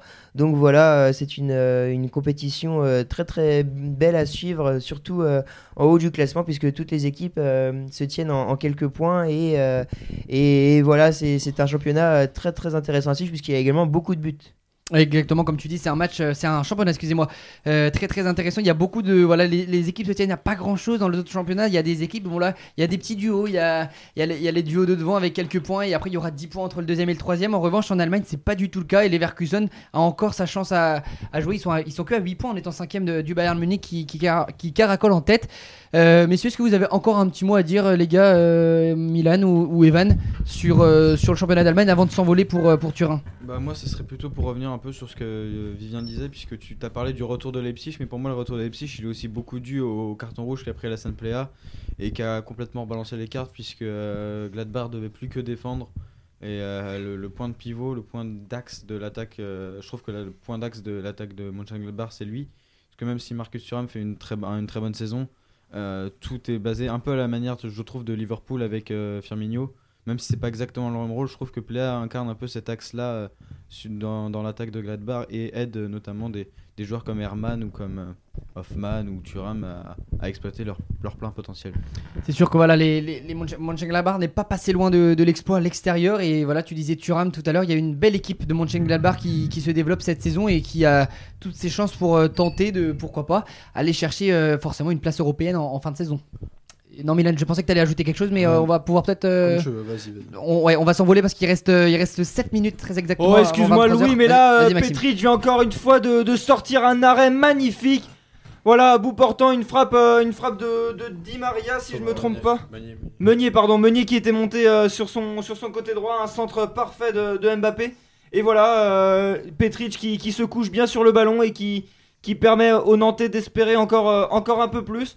Mais voilà, euh, Petric qui, remplace euh, parfaitement euh, Lafont sur ce match. hein. on, le rappelle, Lafont, gardien titulaire de, des, Canaries d'habitude. Et c'était Verratti pardon, qui avait fait ce centre. Mais voilà, Petric qui, a bien mis son pied en opposition devant, le, ballon et qui permet, voilà, comme je le disais, aux, Nantais d'espérer. Mais voilà, le match n'est pas fini, mais, ça semble quand même bien se bien s'annoncer pour, euh, pour les Parisiens qui, qui tiennent ce score-là. Ouais, avec toutes les attaques euh, parisiennes et finalement on disait en début de partie que peut-être que l'absence de Lafont aurait pu porter préjudice aux Nantais. Ça n'a pas l'air d'être trop le cas pour l'instant, même s'ils sont menés. euh, Petric fait une performance respectable. On atterrit maintenant à Turin ou à Rome. Vous, comme euh, à, vos- à votre préférence, je vais rapidement faire le tour des, des scores et le jingle de Valou. Bon, il est censé y avoir du son qui sort, messieurs. Le tour des 10 pelouses, en, des 10 pelouses, excusez-moi, en, en Italie avec Bologne qui a battu Brescia à domicile. Cagliari, la bonne équipe de Cagliari, a été tenue en échec à domicile par Parme 2 partout. Sassuolo a battu les Romains de l'AS Rome 4 à 2. La Juventus a assez largement dominé la Fiorentina 3-0 avec un doublé notamment de euh, Cristiano Ronaldo. Lazio Spal, c'est euh, les Romains. Lazio, euh, l'autre équipe de Rome qui euh, est venue à bout de Spal 5 à 1, assez largement encore une fois. Milan et Las Vérone, c'est là peut-être. La- excuse-moi Louis, encore une fois, mais là c'est c'est les Nantais maintenant qui, ont une grosse occasion. Navas euh, s'est parfaitement couché euh, au sol très rapidement hein, euh, sur un corner, une tête, une déviation et Aymon avait bien, senti le coup. Il avait pris le, dos, de la défense, voilà. un extérieur du pied, je sais pas ce qu'il a voulu faire, il a voulu tromper le, gardien et prendre à contre-pied, mais Navas a bien, a bien lu le coup et, Et voilà, Navas qui, qui est auteur d'un très gros match et qui permet euh, au PSG de, de, de garder la tête sur ce match. Voilà, et la dernière action des Nantais peut-être parce qu'il ne reste que deux minutes de temps additionnel. Atalanta Genoa en Italie, on continue avec les résultats euh, qui s'est soldé sur un match nul de partout. Lecce qui a encore mis la fessée à Torino qui vient de prendre euh, bah, tout simplement 11 buts en deux matchs à l'extérieur. L'Udinese qui a été lo- logiquement battu sur sa pelouse face à l'Inter 2 à 0. Et enfin, hier soir, dans un match en retard de la, de la Serie A, Naples est venu à bout de la Sampdoria, non sans difficulté, 4 à 2. Les gars, est-ce qu'il y a un match euh, parmi tous ces matchs qui vous a plu particulièrement? Mathieu? Non, pas Mathieu. Ok, Mathieu me fait la grimace, euh, Mathieu me fait la gueule. Milan? Alors j'ai regardé un petit bout du match entre, entre la Juve et la Fiorentina. Donc euh, c'était assez intéressant parce que la Fiorentina euh, évoluait en bloc bas mais euh, avec une grosse possession de la Juventus. Mais il y avait, ils essayaient de jouer des contres. Il y avait 0-0 à la mi-temps, des actions de part et d'autre. Et après voilà, il y a eu deux pénalties euh, pour la Juve euh, que, que c'est chargé de transformer euh, Ronaldo. Mais voilà, c'était vraiment intéressant de voir comment la, Juve essayait d'attaquer sur un bloc bas. Et je pense qu'on retrouvera peut-être le genre d'équipe de la Fiorentina dans peut-être Lyon en huitième de finale avec un bloc bas et des, projections vers l'avant avec des joueurs rapides. Donc c'était intéressant de voir comment ils, euh, ils arrivent à manier ce bloc bas. Et donc euh, Ouais, c'est- Juventus assez, assez costaud cette année. Comme tu dis, voilà, peut-être que Rudy Garcia en a pris, euh, en a pris des conseils en, regardant ce match, ce match, forcément, qui doit observer les, euh, les Bianconeri euh, depuis, euh, depuis quelques matchs. On va finir avec ce championnat d'Italie parce que la montre tourne et juste pour conclure que voilà, la Juventus caracole en tête de cette série avec 54 points devant l'Inter qui est à 51 et la Lazio Rome qui est à 49 points. Et on le disait tout à l'heure, à part les podiums dans chaque championnat, c'est vraiment les autres équipes sont à peu près larguées et se bataillent plus pour la Ligue Europa. Donc voilà, le tour d'Europe est terminé. On va bientôt pouvoir passer au quiz, mais juste avant cela, on va faire un petit tour avec euh, nos deux amis euh, de deuxième année. Vivien qui va nous parler de la Ligue 2 avant que Foury euh, parte en Angleterre. Oui, puisque euh, cette euh, 23e journée de Ligue 2 qui se déroule actuellement ce soir est presque terminée et on a encore eu de nouveaux buts assez importants, à commencer par, par Le Mans qui a réduit le score au Moustoir face à Lorient désormais à 3 buts à 2. Et puis la grosse opération pour l'instant de la soirée, c'est Ajaccio. Ajaccio qui vient d'inscrire un, troisième but sur la pelouse du Paris FC qui mène désormais euh, 3 à 2. C'est de bon augure pour les, Corses qui, euh, qui, qui, reviennent dans la course à la troisième place puisqu'ils profitent de la défaite de 3 à Lens 1-0 pour, euh, pour revenir dans, ce haut de tableau. À noter également la bonne performance de Caen qui profite de sa victoire euh, ce soir 4 à 3, je le rappelle, je le rappelle contre Niort, pour remonter à la 13e place du classement. Et voilà, et pour, euh, pour les peut-être les non-amateurs de, de cette championnat de Ligue 2, je pense que le, le match à retenir, c'est la victoire euh, de Lorient qui maintenant va s'envoler tranquillement euh, vers la Ligue 1. Il suffirait peut-être vraiment d'un énorme faux pas pour ne pas voir les Merlus la saison prochaine en Ligue 1. Euh, ils ont remporté leur, leur match normalement, si je ne me trompe pas, face au Mans ce soir euh, au Moustoir, euh, 3 à 2. Vivien, tu vas peut-être pouvoir nous dire un, petit mot sur, euh, sur le match des, des Lorientais. Est-ce que tu as quelque chose à, nous dire? Ouais, je vais pouvoir vous faire un point même sur les scores qui a- sur les matchs qui avaient lieu ce soir. Il y avait euh, donc 9 matchs à l'affiche après le match nul entre Grenoble et Le Havre hier, un but partout. Les Lorientais qui finalement l'ont emporté 4 buts à 2 grâce à un dernier but à la fin du temps additionnel euh, de Kitala à la 95e minute. Euh, Yann Kitala, un jeune euh, espoir lorientais qui effectuait son deuxième match en tant que titulaire en, professionnel. Donc victoire 4 à 2 pour Lorient qui, qui consolide sa place de, de leader euh, au classement. On a également eu dans les autres matchs de, la rencontre, de, cette 23e journée euh, le match nul de Guingamp à Valenciennes euh, 0 à 0. Comme je vous le disais, Ajaccio a gagné à Paris euh, sur le terrain du Paris FC 3 à 2 malgré un doublé de Jérémy Ménez. Rodez a renversé leur Orléans 2 buts à 1. Euh, Nancy et Sochaux sont quittés sur un match nul 1 partout. Euh, Lens a donc euh, battu 3, 1 but à 0 à Bollard. Chambly a finalement euh, catalysé euh, Châteauroux euh, sur sa pelouse 3 buts à 0.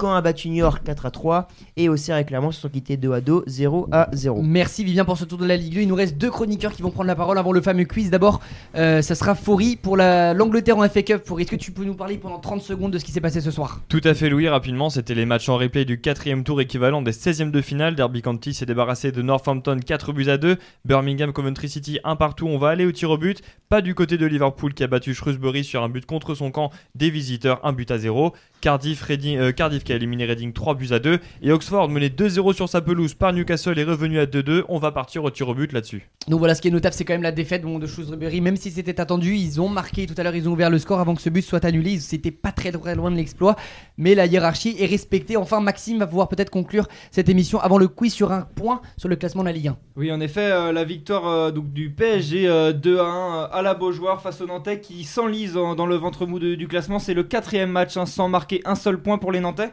Qui, euh, qui dégringolent à la dixième place, on, le sait, ils étaient euh, à la lutte pour euh, la Champions League, même si c'était euh, pas un objectif pour les, Nantais, mais on, le savait, ils étaient dans les 5 premières places. Et là, ils sont dixièmes à 32 points, donc dans le ventre mou de ce classement. Et ce match, ce, ce résultat profite largement au PSG qui s'envole une nouvelle fois vers le titre, puisqu'ils ont 15 points d'avance euh, sur les Marseillais qui euh, s'enlisent aussi un petit peu hein, avec euh, seulement 2 points pris en deux matchs pour les, pour les Marseillais. Donc voilà, Paris qui, euh, qui fait la bonne opération euh, ce soir en, en battant les Nantais. Mais après, quelque part, s'il euh, suffit d'une défaite pour dégringoler à ce point, ça prouve que ce championnat de Ligue 1 reste serré et donc passionnant. Valou, peut-être pour conclure. Alors, juste Louis, il y avait de la Coupe du Roi aussi ce soir, victoire de Grenade 2 buts à 1. Et il y avait donc de la Coupe d'Allemagne, on en a parlé, l'Eintracht Francfort qui a éliminé Leipzig 3 buts à 1 un peu plus tôt dans la soirée. Et puis dans les deux autres matchs, il y avait le Wender de Brême qui a battu le Borussia Dortmund, Ouais. 3 buts à 2. Et Schalke Hertha Berlin, pour l'instant, on en est à la prolongation, 2 buts partout entre les deux équipes. Ouais, la surprise, hein, c'est vrai que c'est le Werder qui sort, euh, qui sort le de Dortmund. Et Haaland a en encore parlait marqué. Tout à l'heure avec Vivien et Dortmund qui avait vraiment aligné euh, bah, l'équipe en fait. hein. Vraiment, ils jouent en, en 3-5-2 les, les joueurs de les joueurs de, de Dortmund. Euh, ils, ils ont joué avec leur, leur équipe à quelques semaines de jouer contre le Paris Saint-Germain. C'est plutôt un, un faux pas pour les joueurs de Dortmund, même si on va pas on va pas trop en, en détailler maintenant. Dortmund a Dortmund éliminé. On va passer au quiz, messieurs. Est-ce que vous êtes chaud Milan est revenu spécialement pour ça. Il est 23h02 très exactement. On passe au quiz.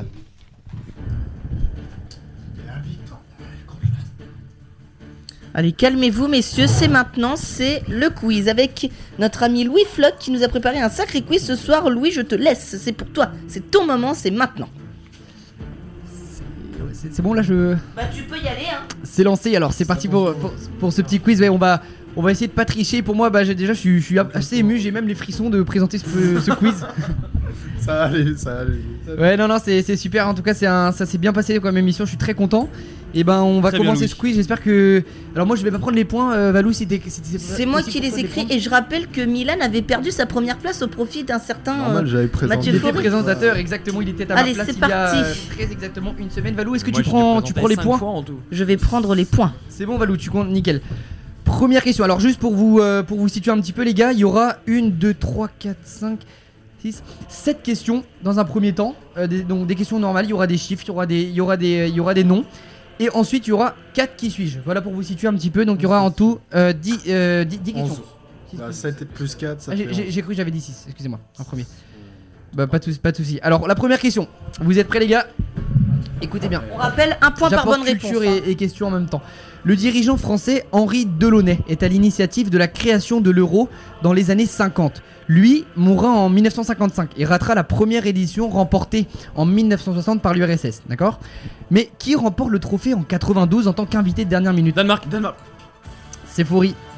Bravo Un petit point. Vous pouvez, vous pouvez répéter la question. C'est- Danemark qui, euh, qui- qui remporte l'euro en 92 et en fait c'est la Yougoslavie qui avait été euh, bon pour des conflits euh, politiques qui avaient été séparés, ils avaient été enlevés de la compétition. Le Danemark a été repêché et est venu remporter ce- cette compétition en 92 donc c'est la belle histoire. Le Danemark euh, des fameux euh, frères Laudrup. Exactement, la belle, la belle époque, ouais, la belle époque du, du football de l'Est. Le, là, on passe à la deuxième question maintenant. J'espère que second le question. milieu de terrain espagnol, Sergio Busquets, ça vous parle? Il est du. FC Barcelone, mais à part ça. En quelle année est-il né?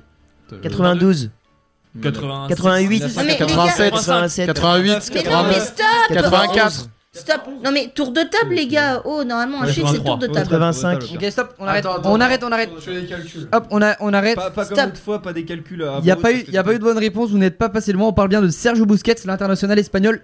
Vas-y, Evan, réponds. On- 1987. Vas-y, Milan. 86. Vas-y. 89.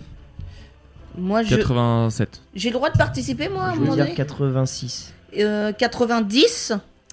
Il y aura deux points pour personne, messieurs. C'est assez incroyable. Vous êtes passés vraiment tous autour. C'était en 88.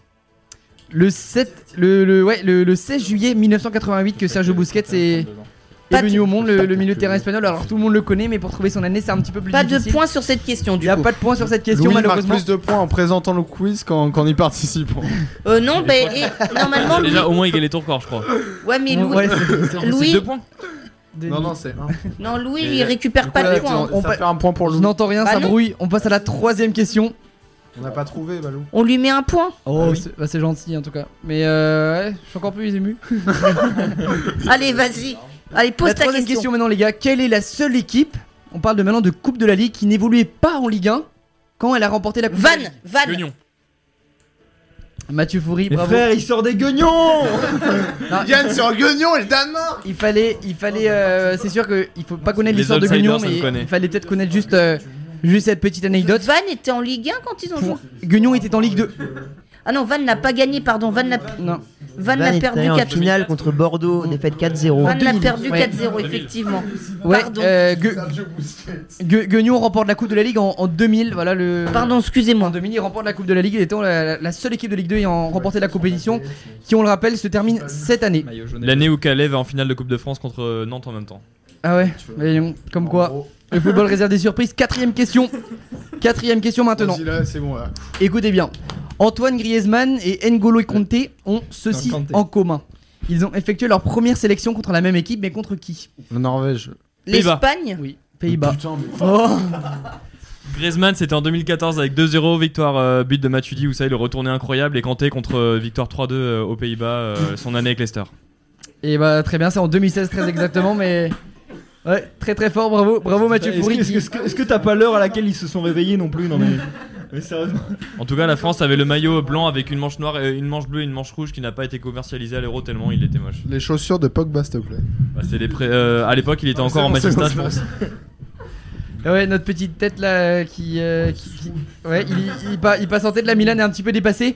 Allez, on va rebondir Ah, avec ça. C'est un- une question. On parle d'un chiffre maintenant. On Ok. parle peut-être aussi d'un coup de chance pour le, le- celui qui va donner la bonne réponse. Le meilleur buteur actuel de Serie A est Ciro Immobilier 19. avec Non, 23, 23. réalisations. Mais sur ce nombre de buts, combien ont été inscrits sur penalty? 8. 7 7 sur Six. penalty. 4. Faites un tour de table. Stop, c'est comme stop, ça, on arrête, on arrête, on Stop, arrête. un tour de table, un tour de table, un Bah, tour de T'as table. dit, Euh, 12. T'as dit Quatre. 4 T'as dit 6. Moi j'ai dit 7. Sur 19, 6. Sur 23. 6. Faut tourner vos 6 et ça fait 9 penalty inscrits par Ciro Immobilier. Encore un point pour lui Oh non, c'est beaucoup de penalty. Donc Il ouais. marque vraiment plus de points par an. Non mais attendez, il a marqué le tiers de- et il a marqué le tiers et il a marqué quand même le tiers de son score juste Ouais. en posant des questions. Moi je Avec dis un ça. être bizarre euh, en dehors du studio qui a rien de souffler les réponses, c'est pas très très. euh, pas Bah, très, c'est très des fausses catholique. réponses. C'est des donc, fausses euh, réponses, donc bon. C'est des mauvaises pistes. Ouais, euh, mais c'est- bon. Question Allez, suivante. On passe à la cinquième question. Deuxième point pour Louis. Là, il va falloir donc forcément que ça va peut-être faire un petit peu de brouhaha, essayer de ne pas trop gueuler. Euh, Donnez-moi les deux meilleurs passeurs à égalité de Bundesliga actuellement. Sancho. Et Et Sancho. Stop, fait on arrête, on arrête, on va faire encore un tour de Mais table. non, mais. Les deux chacun et deux points pour les flocs à la- à l'arrivée. Vas-y, Evan. Non, un point pour cette question. hein. Réfléchissez bien. Non, non, je prendrai pas les points là parce que c'est trop facile. Ah bah si. Euh, Lewandowski. Vas-y, euh... mais là, on, on enchaîne les gars. Euh. non, attends, pas ça, je l'ai pas là. Sancho et Royce. Moi je dirais Sancho et Muller. Sancho Lewandowski. Mais TG toi. Euh, je vais dire Pléa et, et Sancho. Et Milan Euh. Aucune idée. Toujours pas. Je dis euh, Sancho et. Euh. Ouais, les, les, Levan- Lewandowski. C'est Valou qui remporte Sancho et Muller. C'est bien Muller qui, ouais, qui a, il a pas joué beaucoup, mais il a fait beaucoup de passes avec euh, le Bayern Munich. Qui, dès qu'il marque, bah, il est là. nul Combien de passes alors, euh, Louis à la passe décisive, ils sont à 20, à, à 18 je crois. En, en- 18 ouais, passes décisives. non, non, je me trompe, je me trompe. Ils ont joué 20, ils ont joué 20 matchs, mais je sais plus. à 12, je suis certain maintenant. 12 passes décisives chacun. En euh, Muller a joué un tout petit peu plus de matchs que, que Jadon Sancho. Mais du coup, un Voilà, pour ouais, ceux dou- qui en ont 12 buts, ouais. C'est bien ça. Bah non, un point 12 pour passes décisives. un On point passe pour moi. à la sixième, euh, septième pardon, question. Allez vite. Écoutez bien parce que là, il y a, comme la première question, il y a un petit peu de récit. Je vais aller doucement, mais ne vous affolez pas. Cette année aura lieu la Copa América organisée dans deux pays, l'Argentine et la Colombie. D'abord appelé championnat sud-américain de football en 76, donc à sa création. la Copa América ne devient elle-même qu'en 75 et c'était la 30e édition. Mais alors, ça sera la combienième cette année? Attends, combien, combien la, la 60 En 75, c'était la 30e édition. Non, non, non, non, non, parce que je sais un truc. Non, non. Ce sera la 16e. Oui, c'est la 30ème et après. C'était la 30 e en 75. Bah la donc- 46e alors. Attends. En 70. 75, tu dis Sachant qu'une Copa América, ça joue tour de table, tous je les ne deux. prendrai pas les points pareil sur cette question. Ah putain, il y a eu un truc. Il y a, eu pas, il y a pas eu un. truc, euh, La 50. euh, Il y a eu, il y attends, a eu deux la éditions 55e. euh, en deux années. Ou la 54e, je sais pas. 50 57. 3, moi je dis. 53. 57. En 75, c'était la 30ème. Bah, 62. En Balou, sachant que c'est. Tu rajoutes? J'aurais dit la 71e, mais je suis peut-être assez loin. hein. Moi je dis Ouais, 55. t'es t'es loin, Valou. En sachant que c'est tous les deux ans, je crois. 55, Ouais, 54. Je, je sais pas, c'est Et Ça- on rajoute une année grâce- parce qu'il y a C'est- eu deux éditions en 2015 et 2016. C'est- Donc 75. C'est la 50 et- C'est la C'est 50. aujourd'hui. euh, Non, ça doit être la 52e ou quelque chose comme ça, non 45. On devrait se coucher, Vivian. Réponse de, réponse de 45, Vivien la semaine prochaine. 2015. Allez les gars, on coupe. Je vous souhaite une excellente 40 soirée et au 40e revoir. édition. On voilà, on arrête là, on voilà, on a les résultats, c'est vraiment Vivien qui était vraiment pas loin, on a 47e, c'est la 47e édition. Il est, il est vraiment pas passé loin donc je vais, je vais lui accorder le point. Non. Euh, non si quand même, et là il est vraiment pas loin. Ah, hein. moi j'ai dit prêt. 99 tout à l'heure, j'étais quand même pas loin de la date de Sergio Busquets. hein. C'est quoi ça 99 Euh, 89, pardon. Non mais stop, 20 stop, stop. Non, non, stop, il a j'ai pas dit de... 46 et 48 en plus. Eh non, il y a, y a pas de... Non, mais après. euh, Non, il y a pas de point, Louis, sur cette question. Personne n'a trouvé Non là, là j'accorde les points à Vivien, je Oh là, favoritisme Point Vivien. Allez, question suivante, monsieur Allez, on parle au- on passe au qui suis-je, il y en a Ah, là, c'est deux points. Là, faut qu'on il y en a quatre. Là, c'est deux points qui sur suis, les. Deux Et points. écoutez bien, écoutez bien. Qui suis-je? Je suis né le 2 février 89 à Split. Je mesure 1m86 pour 80 kg. Mon poste, Mandzukic. milieu offensif. Non. Je porte 85 sélections avec mon équipe Kovacic. nationale. Brozovic 24 buts. 24 Thomas buts. Müller Perisic. Bro... Putain, là. C'est Ivan Perisic. mais il est gros. Je continue. Je suis formé. Je suis formé dans un premier temps au Hajduk Split avant d'aller jouer en France durant l'année 2008-2009 à Sochaux. Je commence à me faire un nom quelques années plus tard avec mon passage successif au club Bruges, Dortmund, Wolfsburg, puis l'Inter de Milan. Cette année, j'ai joué 15 matchs pour 4 buts et une passe décisive, ce n'est- qui n'est pas très très fou. Je joue, je joue aujourd'hui sous les ordres de Hans-Dieter Flick, Hans-Dieter Flick. l'ancien adjoint de Joachim Löw. Je suis bien Ivan Perisic, bravo Vivien. Un point, enfin deux points pour, euh, pour Vivien. Alors, je, je vais avoir du mal à dire la capitale. Qui suis-je? Je suis né le 1er juillet 95 à Dzierżonów. Je mesure 1m83 pour Olmo. 77 kg. Mon poste, attaquant. Je porte 9 sélections avec mon équipe nationale pour 4 buts inscrits. Je commence ma carrière au Zaglebi Rubin en 2011 avant de rejoindre Cracovie 3 années plus tard. Je rallie l'Italie en 2018 pour une année au Genoa. Point pour Evan. C'était qui Louis, Louis, Ah, Piatek. Louis, c'était... J'explose un an après. La réponse, on a rien nous.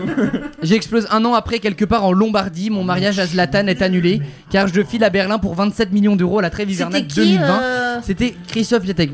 Pas, je pense que parmi les, les qui suis-je que j'ai fait, c'était le, le plus difficile. Allez, vas-y. Troisième qui suis-je? On part au troisième qui je, je suis sûr que sur un détail vous allez tous le gueuler. Qui suis Je suis né le 30 mai 96 à Caltan. Je mesure 1m80 pour 69 kg. Mon poste, milieu offensif. Je porte 32 sélections avec mon équipe nationale pour 5 buts inscrits.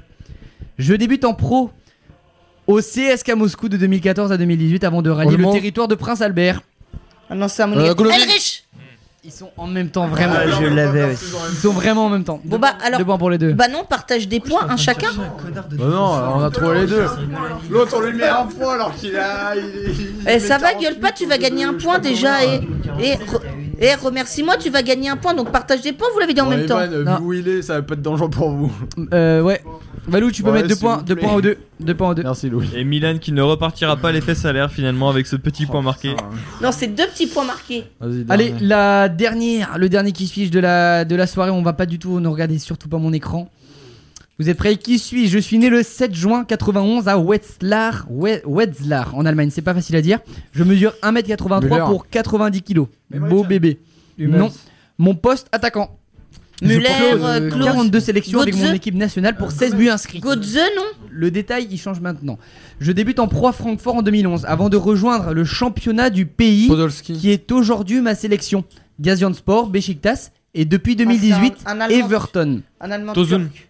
C'est Schenk Tosun C'est Cenk Tosun, j'étais une menace constante pour l'équipe de France lors des éliminatoires de l'Euro. C'est très fort, c'est très fort spécialiste de la, Bravo, de la- Mathieu Foury, et c'est sur, Et euh, maintenant Crystal Palace. Sur cette belle réponse qu'on va finir euh, le 4-4-2. J'espère que, chers auditeurs, ça vous a plu cette belle Attendez, émission. attendez les On se points. Bravo, retrouve euh, la semaine prochaine pour la dernière avant les vacances et la dernière avant les huitièmes de finale aller. Ça va être un grand plaisir. Peut-être que Mathieu Foury nous pourra nous parler maintenant ou pas de, ton projet, de ton beau projet. Oui, alors Louis, merci de- d'en parler un petit peu. On va peut-être pas assurer les émissions des 4-4-2 parce qu'on va se téléporter en télévision pour les huitièmes de finale retour. En tout cas, c'est ce qu'on va essayer de faire. Peut-être sur les 4 soirées, on rappelle, il y aura, ou peut-être une seule, il y aura le mardi 10, mercredi 11, mardi 17 et mercredi 18 mars pour euh, les matchs, les huitièmes de finale retour de la Ligue des Champions. Il y aura des énormes affiches, le retour de Lyon-Juve, il y aura City Real, il y aura Liverpool, Atletico et tant d'autres. Et là, voilà, on va arriver, donc on va essayer de faire cette, euh, on va faire essayer de faire la Ligue des Champions en soirée télé. On verra bien ce que ça donne selon nos capacités, mais on espère vous donner cette euh, soirée magnifique. Donc voilà, euh, évitez les médias pro, les Euh. RMC Sport ou autres. Ici, chez nous, c'est gratuit et c'est avec autant de, de bonheur le football européen. C'est à suivre sur les antennes de Radio TTU et bon, après sur les ondes aussi de, de, la, de la télé. Merci, je vais vous saluer tous. On peut tous se saluer. Merci Valou Non, non, pour la alors régie. Merci le- à tous le les classement. chroniqueurs. Bonne soirée. Non, non, et le classement, le classement du quiz Merci, juste. Louis, salut. À la prochaine. Ah bah, et donc le classement juste du coup. Paye les points, Valou, paye les points. Donc Mathieu en tête avec 41 devant Milan Attends, attends, attends, mets 36. plus fort, Valou. Les- Alors. Moi je veux entendre mes points. Alors, Moi je veux entendre mes points. alors, Je veux entendre mes points. Attends, je vais le voir. bon attendez. On coupe l'émission. Bonne soirée à vous.